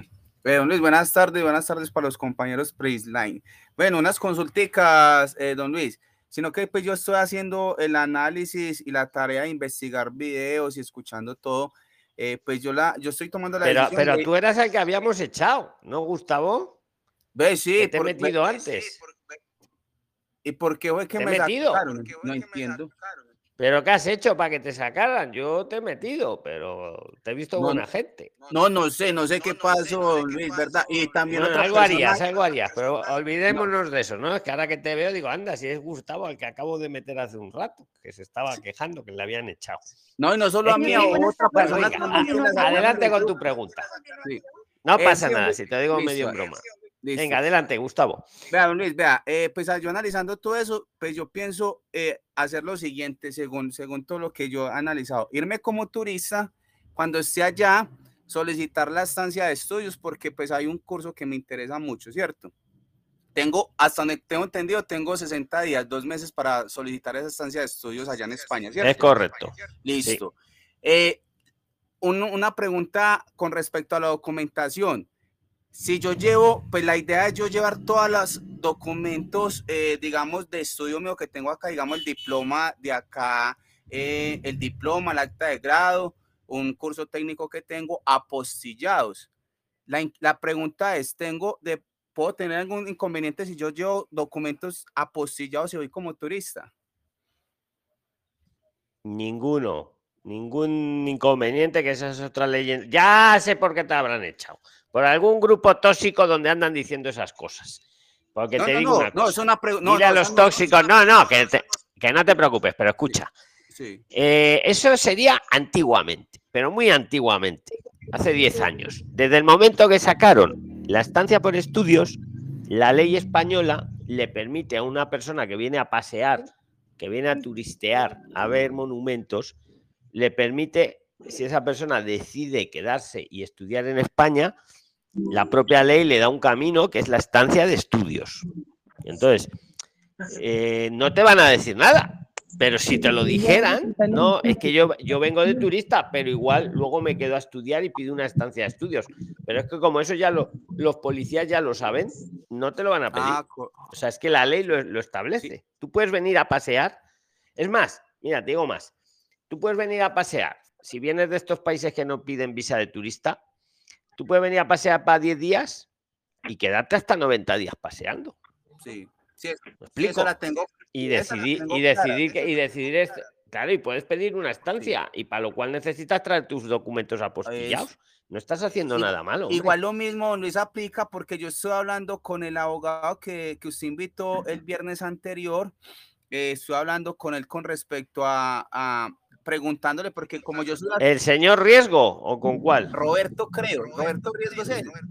Roberto Riesgo, sí, Ya hablé con él vía WhatsApp y todo, quedamos... Eh, ¿Y qué tal? ¿Te atendió bien? ¿Te atendió bien o no? Bien, bien, bien, sí, me atendió bien. ¿Es para invitarle más veces o no? Lo que tú me digas. Pues sí, él, me, él hasta el momento, eh, yo he hablado con él dos veces. La vez que lo llamé fue el sábado hace ocho días, al día siguiente que fue el video, y, ya era tarde allá y me decía que había, estaba, mejor dicho, que seguido, porque estaba que gestionando muchas cosas. Entonces, yo le dije pues que eh, tenía la situación de irme y toda la cosa. Bueno, él me dijo que, que él me podría ayudar con el diligenciamiento, que la idea es que fuera más bien de una vez legalizado desde acá, con ya sea fuera como con un permiso de una vez de acá laboral algo, que ellos, él me hacía esa gestión, esa gestión puede demorar por ahí unos tres meses y, y, me cobra pues un valor. Hay que darle una plata por adelantado y lo otro ya cuando esté allá, ¿cierto? Y fuera de eso, pues, Oye, pero los negocios que hagáis entre vosotros yo no entro, ¿eh, Gustavo? Ah, no, no, no, sí. no, solo tengo claro, sí, claro, ya eso ya es, ya solo estoy hablando con él cómo cuadramos. Claro, yo intento traeros buena gente, pero claro. Sí, sí. Y entonces el tema es que como eh, acá, por ejemplo, yo me he desempeñado los últimos años como comercial y entonces él está haciendo unas propuestas comerciales y yo me ofrecí mi, eh, como me lo ofrecí como asesor comercial y todas las cosas, él me dijo que podíamos validar desde esa parte a ver cómo hacía de pronto como él, digamos, como, a, como empleador hacia mí, con un contrato, no sé cómo decir, como autónomo, algo pues así que, que se maneja ya, y, pero había que hacer pues el diligenciamiento y adelantar un proceso, que eso se puede demorar aproximadamente tres años. ¿Ves que tres años, tres meses, perdón? Entonces, ah. eh, la, otra es que yo él me dijo, pero eh, usted tiene todo soportado, todos sus certificados donde labora. Y yo, claro, y los tiene apostillados. Yo no los tengo apostillados porque estoy acá en Colombia, pero si yo me voy para España hay que apostillarlos, yo los apostillo. No hay problema para mostrar pues todo mi, eh, todo lo tengo certificado y, y, lógicamente lo llevo apostillado. Pues perfecto, Gustavo. Yo, pues, tú háblalo con, con Riesgo, Roberto Riesgo se llama, creo sí. Y, ya nos vas contando un poquito. Vale, mañana de todas formas os lo digo a todos, lo he dicho antes, viene otro letrado, viene Arnau. Entonces también para que aprovechéis mañana a preguntarle lo que queráis. Luis, una, última cosita, una última cosita. Venga, yo soy... venga, que es que si no, no le da tiempo a los demás. A mí me da igual hablar con uno que con otro. pero venga. Una última cosita, es con respecto, porque yo estoy validando mucho también en mil anuncios, ahí salen muchas ofertas laborales, sale mucha oferta, digamos, están ofertas también como asesores comerciales y telemercadeo, teleoperadores. La pregunta mía es si para uno aplicar a ese tipo de ofertas eh, está muy, exigen el tema de la documentación o uno puede validar para, para mientras tanto ingresar sin, sin, mientras uno hace todo el papeleo para estar legalizado. Hombre, en mi opinión, yo no os puedo decir que trabajéis en B, porque si no a mí me tiran de las orejas. Ya, ya. Pero en mi opinión, por lo que yo veo, en ese sector sí que hay trabajo en B. ¿Por qué te lo digo? Porque como es un sector que muchas veces se teletrabaja, se hace desde casa, ahí no va a haber ninguna inspección ni ninguna historia. Entonces eh, las empresas no son tontas. Yo creo o que como externo, o como asesores externos también he visto mucho. Claro, pues yo creo que sí. Además es un sector que tiene bastante trabajo, el de teleoperador en España. Y yo creo que hay trabajo en A, en B o como tú dices, como asesor externo como autónomo directamente, eh, montando equipos de, llamadas y eso. La respuesta es afirmativa en los tres casos. Ah, listo, listo, ya entonces ya lo tengo claro. Muchas gracias, don Luis. Un abrazo, Gustavo. Ya nos vemos No, no vas contando. A ver, que, a ver a quién le doy la palabra, porque todos a la vez creo que ha sido John Adames. Venga, John, ha sido el primero. Ahora yo, ahora el eh, siguiente os doy lo de la. Venga. Don Luis, el aporte para Gustavo es de que también tiene que traer apostillados los últimos tres años del bachiller más el diploma, porque si trae solamente el acta de grado y el diploma, le van a exigir lo otro, entonces para que yo no haga esa gestión. Para que lo sepa, ¿no, Frank? Para que lo sepa Gustavo. Pues venga, Gustavo, ya has tomado nota ahí. Eh, a ver, John, venga. John Adames, ¿tenías algo? Señor Luis, una pregunta. Pues, pues... El aporte a Gustavo. Venga, Gracias. Pues John y luego va Daniela, venga. Gracias. ¿Cómo está, señor Luis? una consulta. Tengo dos consultas realmente. La primera, mi esposo eh, tiene visa de estudio, él es argentino, yo soy venezolana, y yo voy a ir con él como turista. Luego yo pienso, obviamente, pedir el asilo, eh, eh, o por, sí, asilo político, por la situación de mi país, de Venezuela. La pregunta es la, es la siguiente. Tengo dos, pero esta es la primera. Eh, no pasaría nada que fuéramos los dos juntos, independientemente yo vaya como turista y él con su visa de estudio. No, no pasa nada por eso. Ajá. Y la segunda es la siguiente.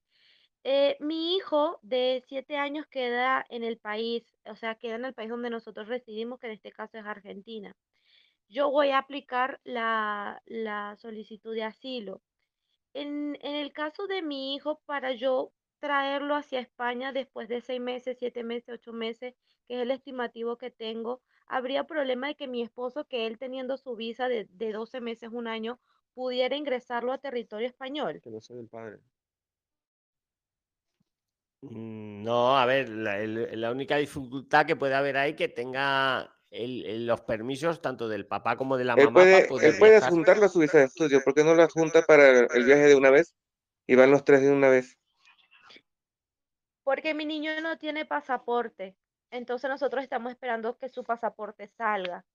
Y su pasaporte sale dentro de unos cuatro o cinco meses. Entonces, mientras nosotros vamos a estar, él en su, en su máster, él tiene un máster, y yo voy a aplicar a mi asilo, por eso mi niño no va con nosotros. Incluirlo también en la visa de él era mucho más dinero y obviamente no alcanzamos a entrar los tres, solamente por uno. Por eso no lo apliqué yo con él. Entonces, el miedo, ¿cuál es, Ya, tú vas Daniela? como turista, ciertamente, y él va como con visa de estudio, ¿verdad? Sí, Tú no vas a nada a la visa de estudio de tu esposo. no, No. no.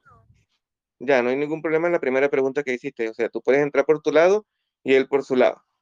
Eh, tú vas a pedir el asilo y el asilo bien, si pero tiene otro vamos paso. juntos, no habría ningún tipo de problema. No, O sea, la no, no hay casilla de problema. inmigración es la pregunta. Que no, hombre, tu Porque cada uno va a viene, entrar eh, con una él viene a estudiar distinta, y tú le vienes a acompañar distinta. unos días y luego te vuelves de turista.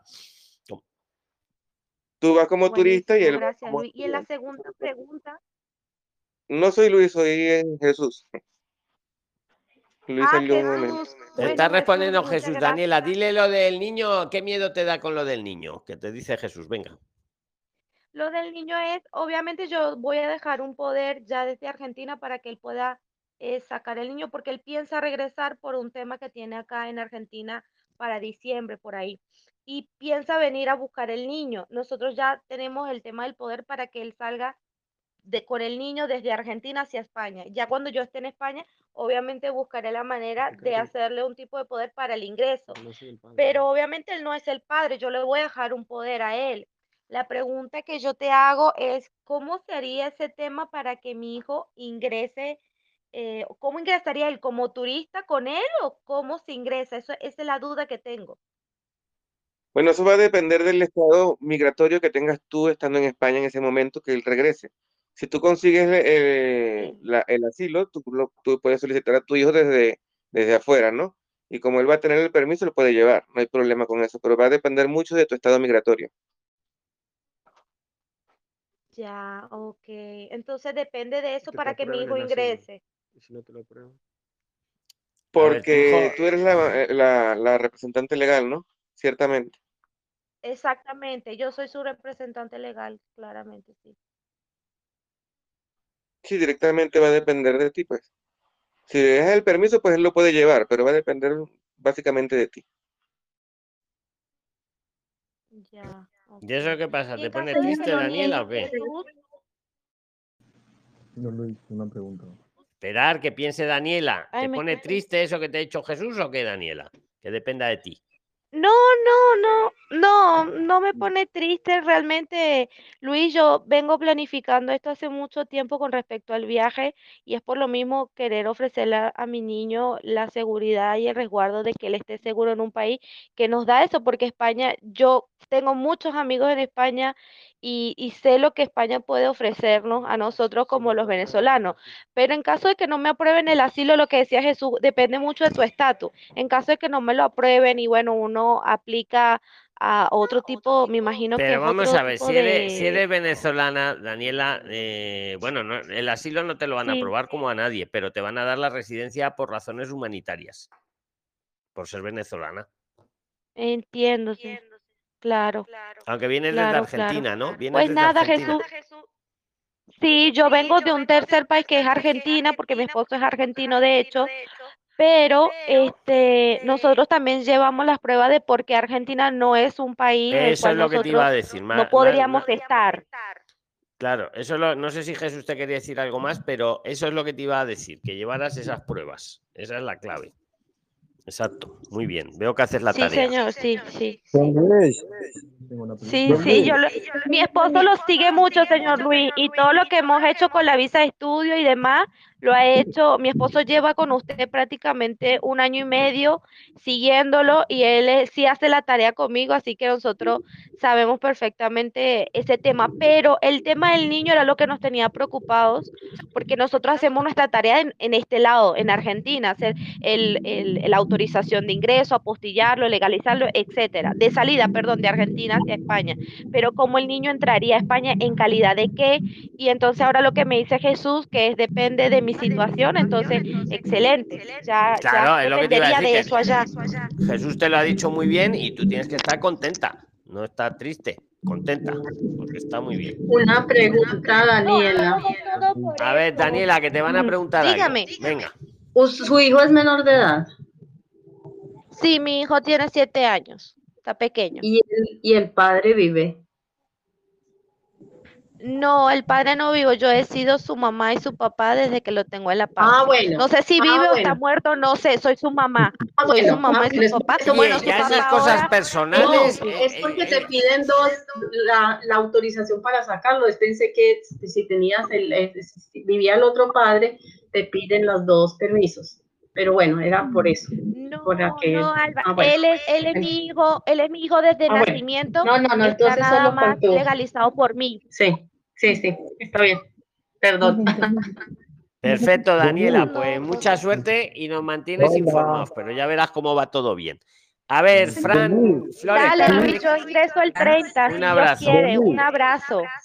venga, a ver, Fran Flores, pero venga rápido que ya has intervenido antes. Venga. Voy a tratar de hacerlo más resumido. Buenas tardes, don Luis. ¿Cómo está? Eh, para todos los freeliners, eh, contento de estar con ustedes. Voy al punto. Mira, eh, nuestro viaje está planificado hace más o menos un mes y salgo, parto el 28 para España, ¿cierto? El 28 de este mes. Entonces, la pregunta concreta es, yo deseo eh, pedir el asilo político allá. ¿Bajo qué circunstancias? Como mi padre fue asesinado algunos años por grupos armados y yo en este momento soy comerciante y estoy en una zona de peligro donde últimamente hace ocho días hicieron pues paro armado y vengo presentando amenazas. Entonces, por eso decidimos eh, migrar hacia España. Entonces, la pregunta es si yo desde acá, desde mi país, puedo gestionar algún tipo de, de asilo político o me recomiendan que es preferiblemente mejor hacerlo directamente allá desde España. Clarísimamente, Fran, mejor aquí directamente en, en España, porque pedirlo allí en la embajada española no lo, eso salvo que seas un político que, yo qué sé, que le quiere quien sea muy raro, muy raro el caso.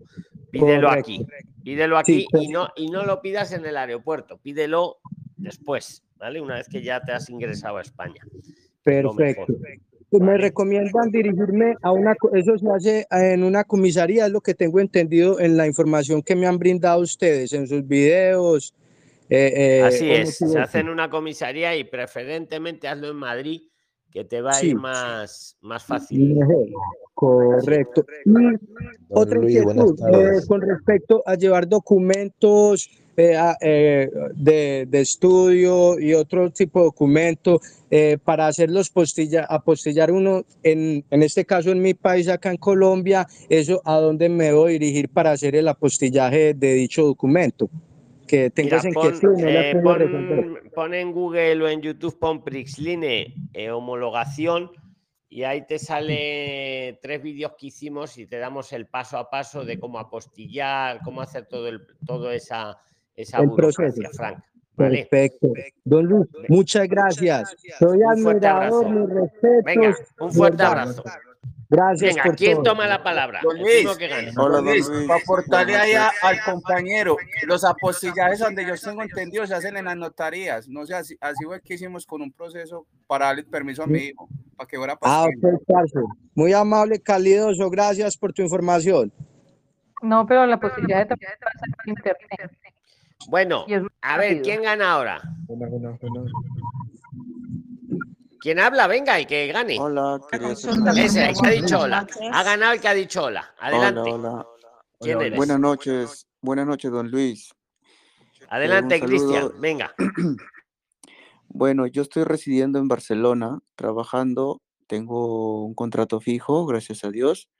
Vengo ya un poco más de medio año trabajando y este, la pregunta es, eh, yo quiero traer a mi pareja, pero no estoy casado con, con mi pareja y pues deseo traerle en un viaje que quiero hacer en agosto. Eh, la pregunta es acerca de, ella. Um, mm, bueno, la traería como turista y una vez acá, ¿qué podría hacer? O sea, si, si la, puedo empadronar o, o qué me recomendaría. Desde luego que sí, claro.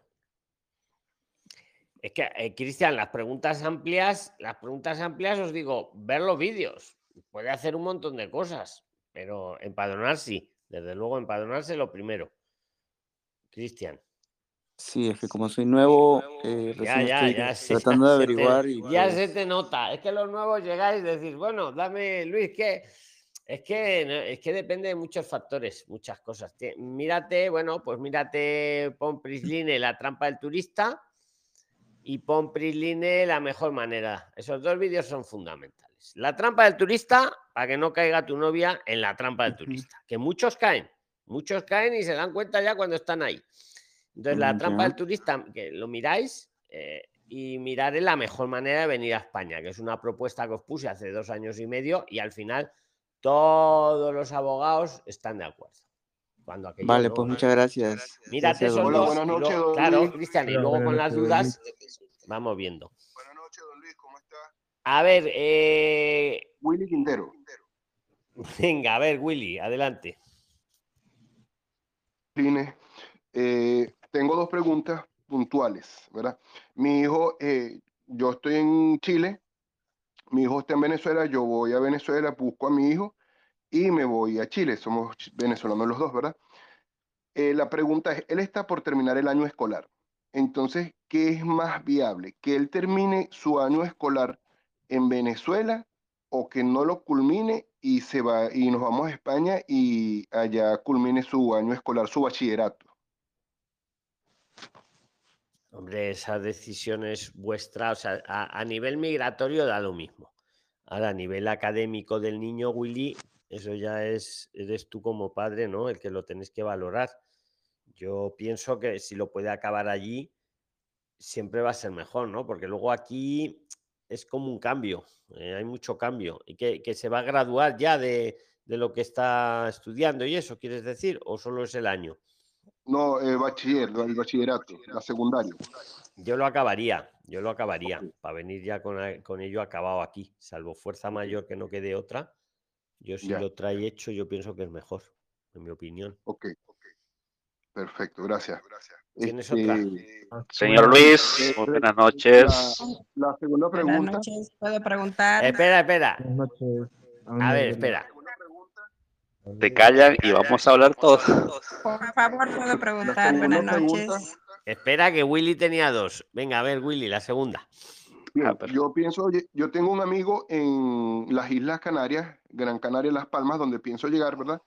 él me puede orientar en todas las cuestiones, me puede ayudar en muchas cosas, más no me puede recibir en su casa porque él vive en una casa pequeña. Entonces, ¿cuál es mi pregunta? Eh, eh, ¿Algún PRISLIN eh, sabrá de algún arriendo, de algún hostal económico mientras que yo consigo un piso? O sea, un hostal de esos que se pagan por día, tengo entendido. Claro, pues pon un aviso diciendo en la en qué parte lo quieres y seguro que ah. alguien te, te, abrirá algún privado o hablará contigo, Willy. Tú ponlo en el grupo, lo escribes. Pon forma de contacto y mira, hay un consejo ya que está saliendo el tema. Si cuando ponéis un post de estos, pues busco habitación en, yo qué sé, en Santa Cruz de Tenerife, si lo ponéis cortito y ponéis también el celular, os lo muevo también por Twitter, no solo por aquí que allí lo ven, hay como más de 100.000 seguidores, entonces igual alguien lo lee ahí. Eh, entonces, los que ponéis, que lo estoy haciendo, vamos, cuando ponéis el móvil os lo muevo por Twitter, si no, no, porque sin móvil en Twitter poco va a hacer. Os lo muevo solo por aquí. Entonces ponlo, pon un aviso, pon fechas y, y, a ver, no adelantes dinero también, ¿eh? que se mete gente a veces que yo qué sé, que, que, hay, ten cuidado con eso. Pero sí, ¿vale? yo ya siempre os lo digo, no entro ni salgo en los negocios que hagáis entre vosotros. Yo no puedo ser responsable de 18.000 personas, ¿vale? Pero vosotros sois mayores, sois precavidos y, y para eso estamos, para hacer networking. A ver, el primero que hable tiene la palabra. Buenas noches, yo, por favor. Ha sido Gabriela, Gabriela Retes. Venga, venga. Buenas tardes, señor Luis. Bueno, algo breve, estoy llamando desde Perú. Le quería preguntar, he averiguado, bueno, todos los videos que vi sobre la estancia de estudios y para cumplir con las horas que nos piden, que son 20 horas semanales, estaba pensando en estudiar dos idiomas, ¿no? Y también los cursos de Springline, que también estaba interesada, entonces estudiar los dos. Le quería consultar, para los cursos de Springline, eh, sé que hay unas prácticas que tenemos que hacer. Esas prácticas, más los cursos que yo voy a llevar, me ayudarían para poder aumentar el horario que puedo cumplir de trabajo, porque tengo entendido que cuando estás con estancia de estudios no se puede trabajar más de cuatro horas, si no me equivoco, diarias, o a la semana 20 horas. Esa era mi duda. A ver, es que los cursos de Preline no te valen para la estancia porque es, siempre... Ah, no, no, no, pero las prácticas, me refiero a las prácticas. Sí, las prácticas sí son presenciales. Sí, claro, esas prácticas sumaría... Sumaría ahora, sí. Ahí sí, porque esas sí son presenciales. claro, por eso le decía, estudiar los, dos, dos, idiomas que quiero en un centro de de idiomas. Ese es el plan que tiene Padrón, que es que me lo dijo y por eso os hice los vídeos. Él tiene a un cliente que lo ha hecho, que ha cogido tres idiomas en la escuela oficial de idiomas de allí donde están, en Valencia, y se lo han aprobado. Sí, claro, eso también. Para cumplir la idea, y lo ha hecho. O sea, que el cliente lo, se lo han aprobado. Entonces, sí, por eso lo he puesto en la mesa. Si es lo que tú quieres hacer, Gabriela, sí, yo no lo veo mal plan. Y un cliente de, Don Oscar lo ha hecho, por lo visto. Claro, pero yo me refería porque cuando estamos como estancia de estudios, hay un límite de horas para poder trabajar. Entonces, yo me refería a si El límite, para ser claros, el límite está en que no te interfiera tu estudio. Ah, porque tú, tu motivo principal que has venido a España es a estudiar. Entonces ellos te dejan trabajar si tú pides la autorización, siempre que no te interfiera eh, el estudio. Mm, genéricamente se suelen decir las 20 horas. ¿no? 20 horas. yo, creo que eso, yo creo que eso de 20 horas no está escrito en, ninguna ley, pero el ah. espíritu es que no te impida el estudio, el asistir a tus clases. ¿Vale? Pero claro, pensaba estudiar las prácticas y aparte trabajar. Entonces, por eso quería preguntarle si las prácticas también aumentarían. Y sí, si me dice que, que sí suman. Hombre, podría ser porque son presenciales. Claro, eso es lo que quería saber. Sí. Ya, muchas gracias. Bueno, a ver, el primero que gane, venga. Bueno, gracias. Buenas noches. Eh, Aner, Aner espera, ha ganado Aner 5. Ya, pero es que va por el que gane, porque si no. A ver, Aner 5. ya, lo que, lo que, pasa es que yo este, ya tengo mi certificado de estudio secundario apostillado aquí en Perú, ¿no? Y ya el 31 de este mes estaría llegando a Barcelona. Entonces, lo primero que haría es homologar mi documento allá y si quiero estudiar una formación profesional, este, ¿tendría que comenzar con un grado medio o puedo llevar un grado superior? Pues no lo sé, depende de, los... ¿Alguien la quiere contestar? Contéstale, Dori, si quieres. O es, que, tengo que llevar primero el grado medio para poder llevar el grado superior o es que puedo ir directamente al grado superior. Aner, Aner, si ya vas a tener el bachillerato, o sea, tus estudios secundarios homologado al bachillerato español, ya puedes entrar directo a la FP superior. Ok, ok. Y, otra consulta, y si es una este, entidad pública, eh, tendría que solicitar la estancia por estudios, llegan, o sea, ¿cuánto es lo que me piden que justifique de manera económica? ¿Sabes que es por mes 600 euros? Bueno, ni una, para ser exactos, 585 por mes, ¿no? 88. Sí, redondeando 600 euros. Por mes, por mes, año. Al año, euro. Ok, esa era mi, mi consulta. Vale, pero solo hay que enseñarlo, no hay que dárselo a nadie. A ver, Que está muy. Pablo, tú ya has, ya has intervenido. Tengo que dejarle a los demás, que si no se acaba y no participan. A ver, Dolly Espada, que está muy. Muy. Don Luis, por favor. Bien, gracias. Gracias por darme la palabra. Pero brevedad, ¿eh? Brevedad. Venga.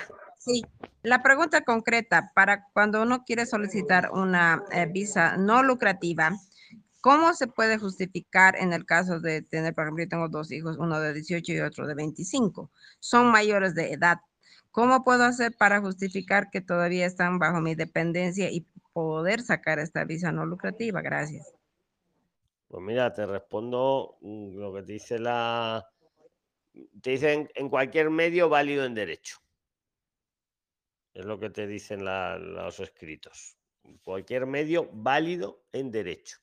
Me dirás, ¿qué quiere decir eso? Pues, pues, que lo acredites de cualquier forma que tú puedas acreditarlo y que no sea ilegal eh, esa acreditación. Por ejemplo, que... hago los, las cuotas de la universidad, ¿eso serviría? Por ejemplo. Sí, sí, cualquier medio. Señor Luis. Válido en derecho. Esperad, eh, que estoy acabando de hablar con Dolly. Eh, está bien. ¿Alguna otra idea de cómo puedo justificar? Porque siendo mayores de edad, Dolly, tú lo mantienes a ellos. Ya no ingresa, ¿no? Sí, tú lo, están bajo mi dependencia. Tú lo mantienes a ellos. Pues si tú lo mantienes a ellos, ¿cómo haces para mantenerlos? Y que quede acreditación para que tú puedas esa acreditación aportarla.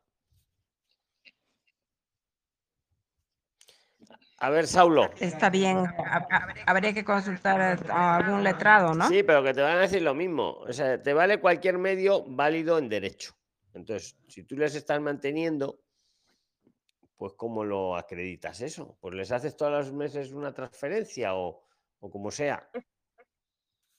Vale. Es importante que viva con ella. Está bien, muchas gracias. Esto que te está dando Doris es muy interesante. ¿Me, repite, Doris, por favor? Cuando son mayores de, 18 años, he escuchado hasta 21 años para extender. Hay que demostrar que vive eh, contigo y eh, que, como dices, tú lo mantienes, tú pagas sus pensiones, que no tiene profesión, que todavía depende de ti.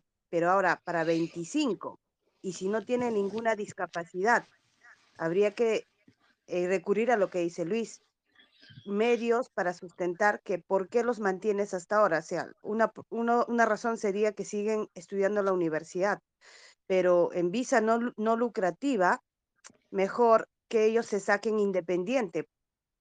Bueno, eh, sería uno tras de otro, ¿no? Con el dinero que tú claro, esa es otra opción. Que se lo saquen ellos. Exactamente. A lo mejor te da menos guerra. Eh, ah, eh, de forma personal cada uno. Claro. Tú sales primero y luego. Porque sigue estudiando en la universidad y yo pago eso. Sí, pero que a lo mejor que estudie, que le pague la universidad no es suficiente. A lo mejor, ¿eh? no lo sabemos. Entonces, la idea de Doris me parece muy buena. En vez de traerlos tú como acompañantes de la no lucrativa, pues que se saquen ellos también la no lucrativa y ya está. Si total, el dinero solo hay que enseñarlo, no hay que dárselo a nadie. No sé si me explico, Dolly. Es lo que ha dicho Doris. Sí, sí, me parece una buena idea. Eh, voy a hacer y te quitas las cosas cuanto más simples, mejor.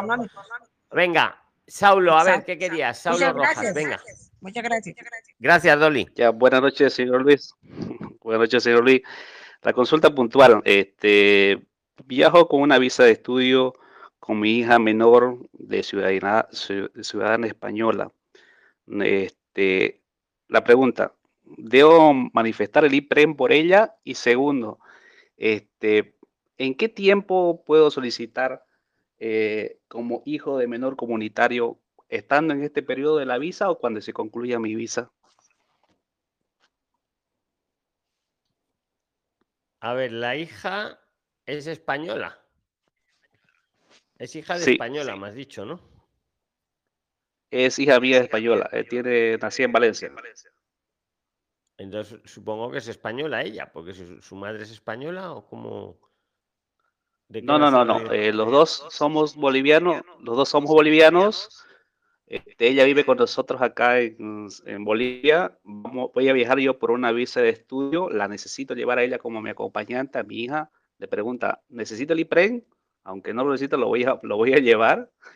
Y, necesito posteriormente sacar la visa de hijo. Mira, la, el IPREN tienes que llevarlo, a ver, tienes que llevar tu IPREN, bueno, enseñar tu IPREN y, eh, y si llevas al acompañante, eh, a tu hija en este caso, el 75 del IPREN, el 75% para tu hija.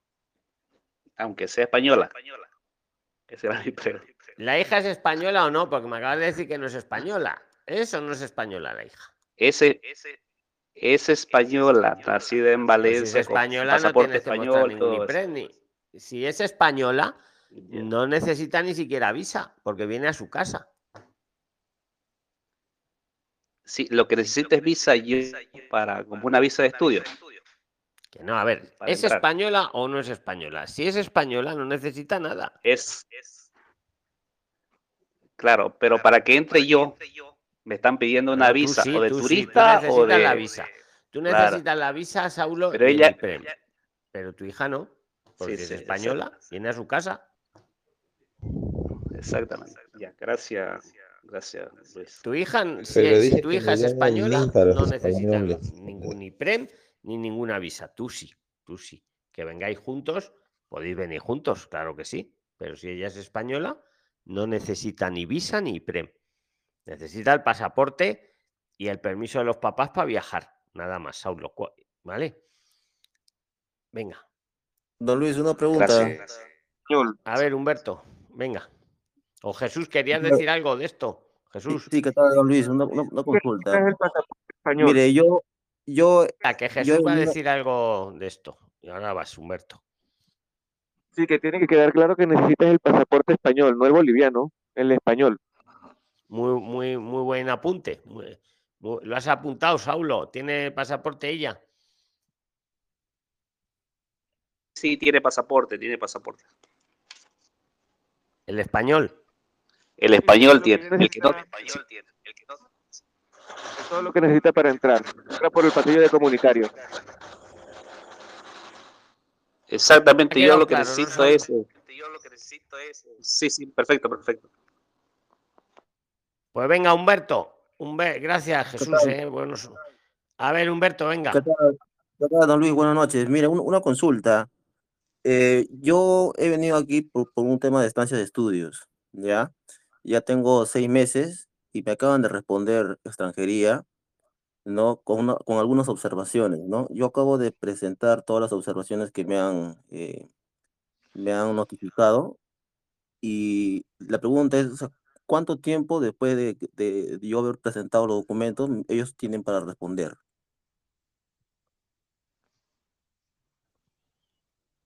Ellos, a ver, las observaciones que le han hecho tienes tú 10 días para responderlas. Claro, yo ya las respondí en los 10 días. Pues te voy a decir, ellos responden cuando quieren. En teoría, en teoría tienen que responder en 30 días pero están tardando en Madrid, están tardando cuatro meses en responder. Pero si no te responden, tú no te quedas irregular. Tú, estás a la espera de respuesta de la administración española. Mm, no sé cuánto van a tardar porque tienen mucho colapso, Humberto. Mm, ahora, el que no se puede despistar en responder eres tú. Si te, prese, si te ponen, como has dicho, no sé cómo lo has llamado, requerimiento de que te falta alguna cosita, ahí tienes 10 días hábiles para, para hacer caso al requerimiento. Luego lo que tardan ellos en volverte a responder, en Madrid unos 3-4 meses están tardando. Ahora, si ya te han respondido a la primera, a lo mejor ahora ya tardan menos. La primera vez, ¿cuánto han tardado en responderte, Humberto? Mira, yo, yo he venido en, yo, yo he presentado mi solicitud el 30 de noviembre y me acaban de responder el 6 de, de, este mes. ¿En qué provincia? Estoy, yo, estoy, yo estoy aquí en Madrid, en, en Fuenlabrada. O sea, han tardado diciembre, enero, febrero, marzo, abril. Han tardado cinco meses y medio. más quisiera? Ha sido así, no un verso, a Sí. Humberto. Sí, entonces eso es lo que me preocupa. Hombre, yo ahora, ahora, a ver, pienso que ahora no van a volver a tardar otros cinco meses, pero fíjate, me lo has puesto, estaba ya hablando yo de tres, cuatro meses y me estás confirmando que están tardando cinco meses en responder y que era una estancia. Sí, yo, yo he venido por un máster aquí. Vale. No te, yo ahora creo que tardarán menos, ¿eh? Pero mira lo que iba, no sé, Elías, que ha tomado la palabra, mira lo que te decía yo ayer en el Zoom. Fíjate, sí, es sí, que, lo o sea, mira cómo está jugando. No, eh, no sé si. Humberto lo hace consciente o inconscientemente, pero mira esos plazos que bien te habrían venido a ti. O sea, que tengáis toda la información, la inteligencia colectiva. Claro, igual Mm. eh, estar atentos porque lo dice que lo, lo eh, dio entrada en Madrid. Y yo estoy aquí en Andalucía, así que vamos a ver. Es que el caso de Elías, él precisamente, Humberto, Elías lo que quiere es que tarden en responderle. por- Porque sus cursos no empiezan hasta septiembre y estamos en mayo Claro. y lo tiene que Sí. presentar ya. Entonces a él le interesa que tarden. A ver, ahora, pero de todas maneras, Humberto, aunque haya, en tu caso, aunque hayan tardado, tú puedes empezar a estudiar, que lo sepáis. No, no, sí, yo, yo ya estoy estudiando en septiembre del, del mes del año pasado. Perfecto, perfecto. Entonces, el tema está que yo tengo una empresa que me está, que me quiere contratar. Entonces, este, yo necesito sacar mi, mi estancia para poder mi, pedir mi, mi carta de trabajo, pues, ¿no? Así es, así es. Ahora lo entiendo mejor, Claro, claro.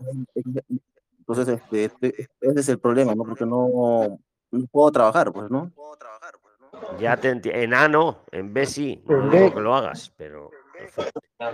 No digo que lo hagas, ¿eh? pero en B sí puedes trabajar en A no. Sí. Eh, ahora, don Luis, una, una consulta adicional. Un día, si ya no me veis por aquí, ya sabéis, os informé demasiado. Sí, Luis, una, una consulta adicional, mire, eh, con respecto a, cosa que yo, mire, yo, yo soy ingeniero electrónico, ¿ya? Y vengo de Perú. Entonces, yo tengo acá, eh, he querido homologar mi título, pero tengo dos opciones. Uno es homologar y el otro es la equivalencia. Cuando yo quiero homologar mi título como ingeniero electrónico, no, no figura en la lista, ¿no? de homologación aquí en España. Entonces la página me, me dice que si no aparece mi, mi título como ingeniero electrónico, que busque la, la, la equivalencia, ¿no? Entonces cuando yo busco la, equivalencia, lo que yo, yo, yo no, no entiendo es que eh, me va a salir a mí, si yo pongo como, si yo hago el trámite de equivalencia, me va a salir como ingeniero electrónico o me van a hacer una equivalencia a una carrera que se asimile a la mía. Pues, hombre, es que ingeniero electrónico, yo creo que sí que hay aquí en España. eh, lo que pasa es que hay ciertas ca- carreras que no se homologan, porque ¿te has visto los vídeos que hicimos de ese tema? Humberto. Sí, pero como- sí, como le digo, no, como le digo, no pero no, o sea, el- como le digo, en homologación no aparece mi carrera, no como tal, ¿no? Ingeniero electrónico no hay, no hay esa carrera ahí. Y ahí, eh, cuando uno va a hacer la solicitud, a la parte de abajo te, te menciona, ¿no? Si no se encuentra su carrera aquí, por favor, haga la equivalencia, ¿no? Consulte como equivalencia, ¿no? Entonces uno va como equivalencia y, y lo que no sabe es, no, yo, yo no sé si me van a hacer la equivalencia por mi propia, por mi misma carrera o me van a hacer una equivalencia por una carrera que se encuentre dentro de... No, yo creo que si tu, si tu misma carrera existe en España, te van a hacer la equivalencia por la misma carrera. Mm, Te ponen una similar cuando la misma no existe, pero la tuya sí que existe. Pero te, es Mm. para hacer la equivalencia, efectivamente. No sé si me explico bien. Si tu carrera existe en España, te hacen la equivalencia. Em, claro, O sea, no, existe- existe el- yo no he visto que exista el, como ingeniero electrónico, sino la que más se asemeja aquí es este, ingeniería de telecomunicaciones, ¿no? Ah, amigo, pues eso es. Pues Ah. segura, si es esa la que más se asemeja, va a ser claro. Entonces por eso le llaman equivalencia. Claro, por eso le digo, o sea, ellos mismos, o sea, la misma entidad de, edu- de edu- educación, del Ministerio de Educación, es la que me, me va, me va a hacer el, me va a hacer el cambio a las telecomunicaciones aquí. Bueno, pues bien, estás contento, ¿no? O sea, la pregunta es esa, ¿no? O sea, si que no está mi carrera, no existe mi carrera de ingeniería electrónica aquí, entiendo que ellos ven cuál de las carreras se asemeja. Pues te van a poner la más similar, que supongo que es la que estás diciendo. Es que no me sé las carreras que así de memoria, pero, pero sí, es lo que estás diciendo tú mismo, Humberto. Si lo estás diciendo bien, hombre. Ya, ya ok, don Luis. Una- una- Seguramente te pongan por ingeniero de telecomunicaciones. Que en tu país, ¿cómo se llama? ¿Cómo has dicho que se llama allí? En mi país también hay la carrera de ingeniería de telecomunicaciones, pero yo he ejercido la, la carrera de ingeniería electrónica. Mm. Pero es que a mí el caso es que a mí ingeniería electrónica a mí también me suena aquí, me suena, pero no, no sé decirte así ahora mismo. Si alguien lo sabe, esto que está diciendo. Luis, cualquiera que le den la cosa que se lo equiva, que le, le den la equivalencia y le permita desarrollarse profesional. ¿Por qué te haces lío? Ya te van a dar cualquiera de ellos, pero te lo van a dar. Tú sigue adelante. Estoy con Doris. Bien, bien, yo también igual. Este, es un tema las que se llame Pepito que Pepito I. Es lo mismo casi. O sea, y a las empresas que- les da igual, también os lo digo. O sea, es que le da igual a la empresa. La empresa te va a contratar igual, Humberto. Lo que pasa es que hay dos temas también, ¿no? Porque hay unos que son carreras reguladas y las y no reguladas, ¿no? Entonces yo no sé si voy a entrar como, de repente me dan la misma carrera como ingeniería electrónica, pero va a ser no regulada, ¿no? Es En cambio, telecom- universitaria tu carrera y como tal va a salir la equivalencia. Mm. La- las ingenierías no son reguladas. Eh, las que son reguladas son pues la de Doris, eh, abogacía, eh, psicología, medicina, ¿vale? Pero las ingenierías, las técnicas no. Humberto. Dos más dos son cuatro en Perú, en España, en Colombia y en la China. Dos más dos siempre son cuatro. En cambio, el derecho, pues tiene ya sus matices, diferencia. Vale, y el tema de la medicina, pues yo qué sé, como trata mucho pues, la salud humana, pues también lo tienen muy así. Pero las ingenierías no, ¿vale? Don Luis, una última consulta nada más, con termino, por favor. Mire, este, yo, yo como les, estaba comentando, yo, yo, yo he venido por un máster aquí de ingeniería de telecomunicaciones. Yo, yo estoy haciendo ese máster aquí en Fuenlabrada, en la Universidad Rey Juan, Rey Juan Carlos. Ahora, mi pregunta es, si yo termino la carrera de ingeniería de, de telecomunicaciones, la, la maestría de, de ingeniería de telecomunicaciones, ¿es necesario que yo homologue mi, mi título o, de- o ya con, con la maestría que yo termine, automáticamente ya mi título vendría a ser, este, o sea, ya no es necesario que yo hom- homologue, ¿no? Mi, mi título de grado, ¿no? Tienes que homologar. Para ejercer tienes que declarar la equivalencia. Por el hecho de hacer tu máster, tu título no queda reconocido. Ah, ok, o sea, tengo que de todas maneras este, hacer la equivalencia. Sí. La universidad en la que estás estudiando. Porque cada universidad además tiene sus, sus peculiaridades, Humberto. ¿Vale?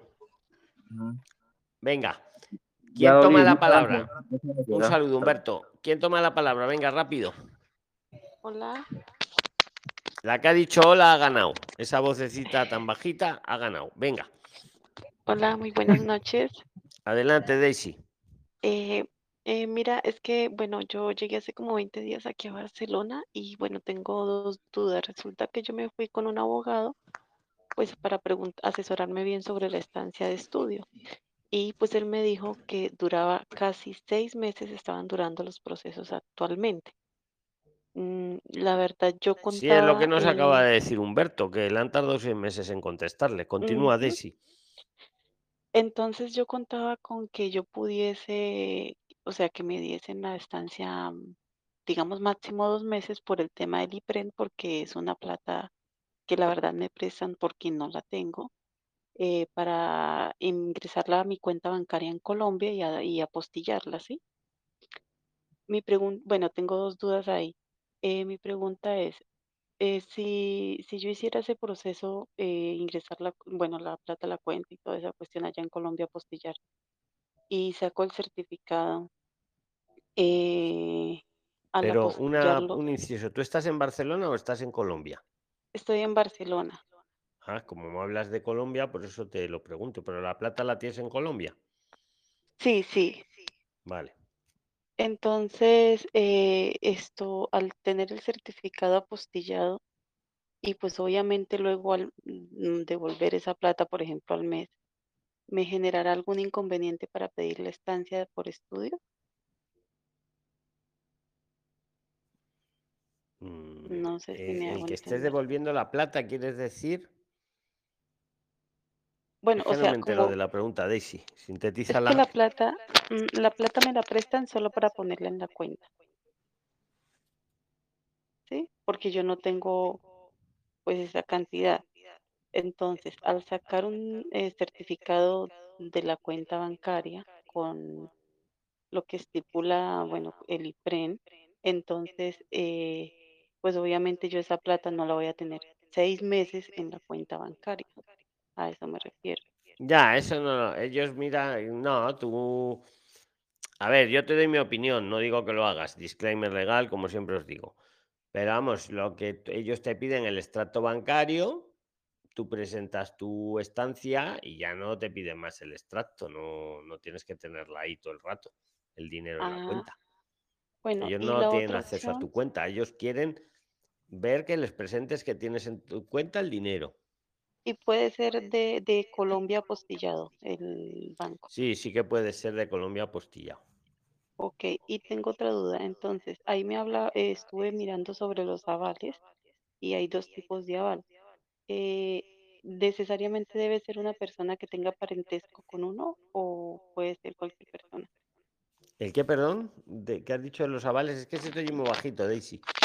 Eh, esto necesariamente tiene que ser una persona que tenga parentesco con uno o puede ser una persona que... Mejor que tenga parentesco y cuanto más cercano, mejor. Porque si no, pues mm, puede que se agarren a eso. Y si puede estar en tu cuenta, pues mejor que mejor. Lo que siempre os digo. Mira, Prilines, todo esto es bastante complicado. Entonces, cuanto más sencillo lo intentemos hacer, mejor. Si tienes que presentar un dinero, si lo presentas desde tu cuenta, aunque te lo hayan prestado, siempre es más sencillo que si lo presentas de otra cuenta, porque ya si lo presentas de otra cuenta te piden más papeles, te piden, ahora demuéstrame que el que lo presenta te avala. Y entonces, si el que te avala es tu, yo qué sé, es tu mamá, pues, pues mejor que si el que te avala es tu vecino, porque van a decir, ¿por qué te avala el vecino? Eh, me seguís, ¿no, Daisy? No hay sí, sí, sí. un. Esto no es lógica difusa. un video. Bueno, Vale, mm, bueno, por ahora no me acuerdo de Estoy más. mirando vamos a un terminar. video. Don Luis, yo tengo la misma No, no, no podemos porque llevamos dos horas. Mañana, aquí son la una de la madrugada. No, Y mañana. no. Hoy Oye, te Sonia, por corté. favor. Mañana eh, tenemos al letrado, ¿vale? O sea que mañana no habrá Zoom, pero podéis preguntar. Entonces, preparad las preguntas difíciles que tengáis y las ponéis en el chat y yo se las leo. Mañana a la hora de siempre, a las 21 horas de Madrid. Y Daisy, que si lo puedes gracias. poner, cuanto más próximo sea el familiar que te avale, siempre es más fácil.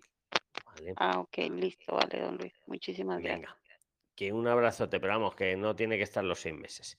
Que un abrazo a todos, a los que nos escucháis en Spotify o en cualquier otra plataforma. Si os ha gustado, por favor, poner cinco estrellas y seguirnos en el grupo de Telegram. Debajo os dejo el enlace a Telegram. Ahí estamos todos los días chateando, ¿vale? y todas las semanas hacemos este chat de voz. Y mañana nos vemos en el canal de YouTube. Todo en vivo y en directo. Muchas gracias a todos los que habéis participado y a los que no ha dado tiempo. Buenas noches, Luis, a todos Muchas un abrazo también. Muchas Un gracias. abrazo, Trilines. Chao, chao, chao, Chao, chao, chao.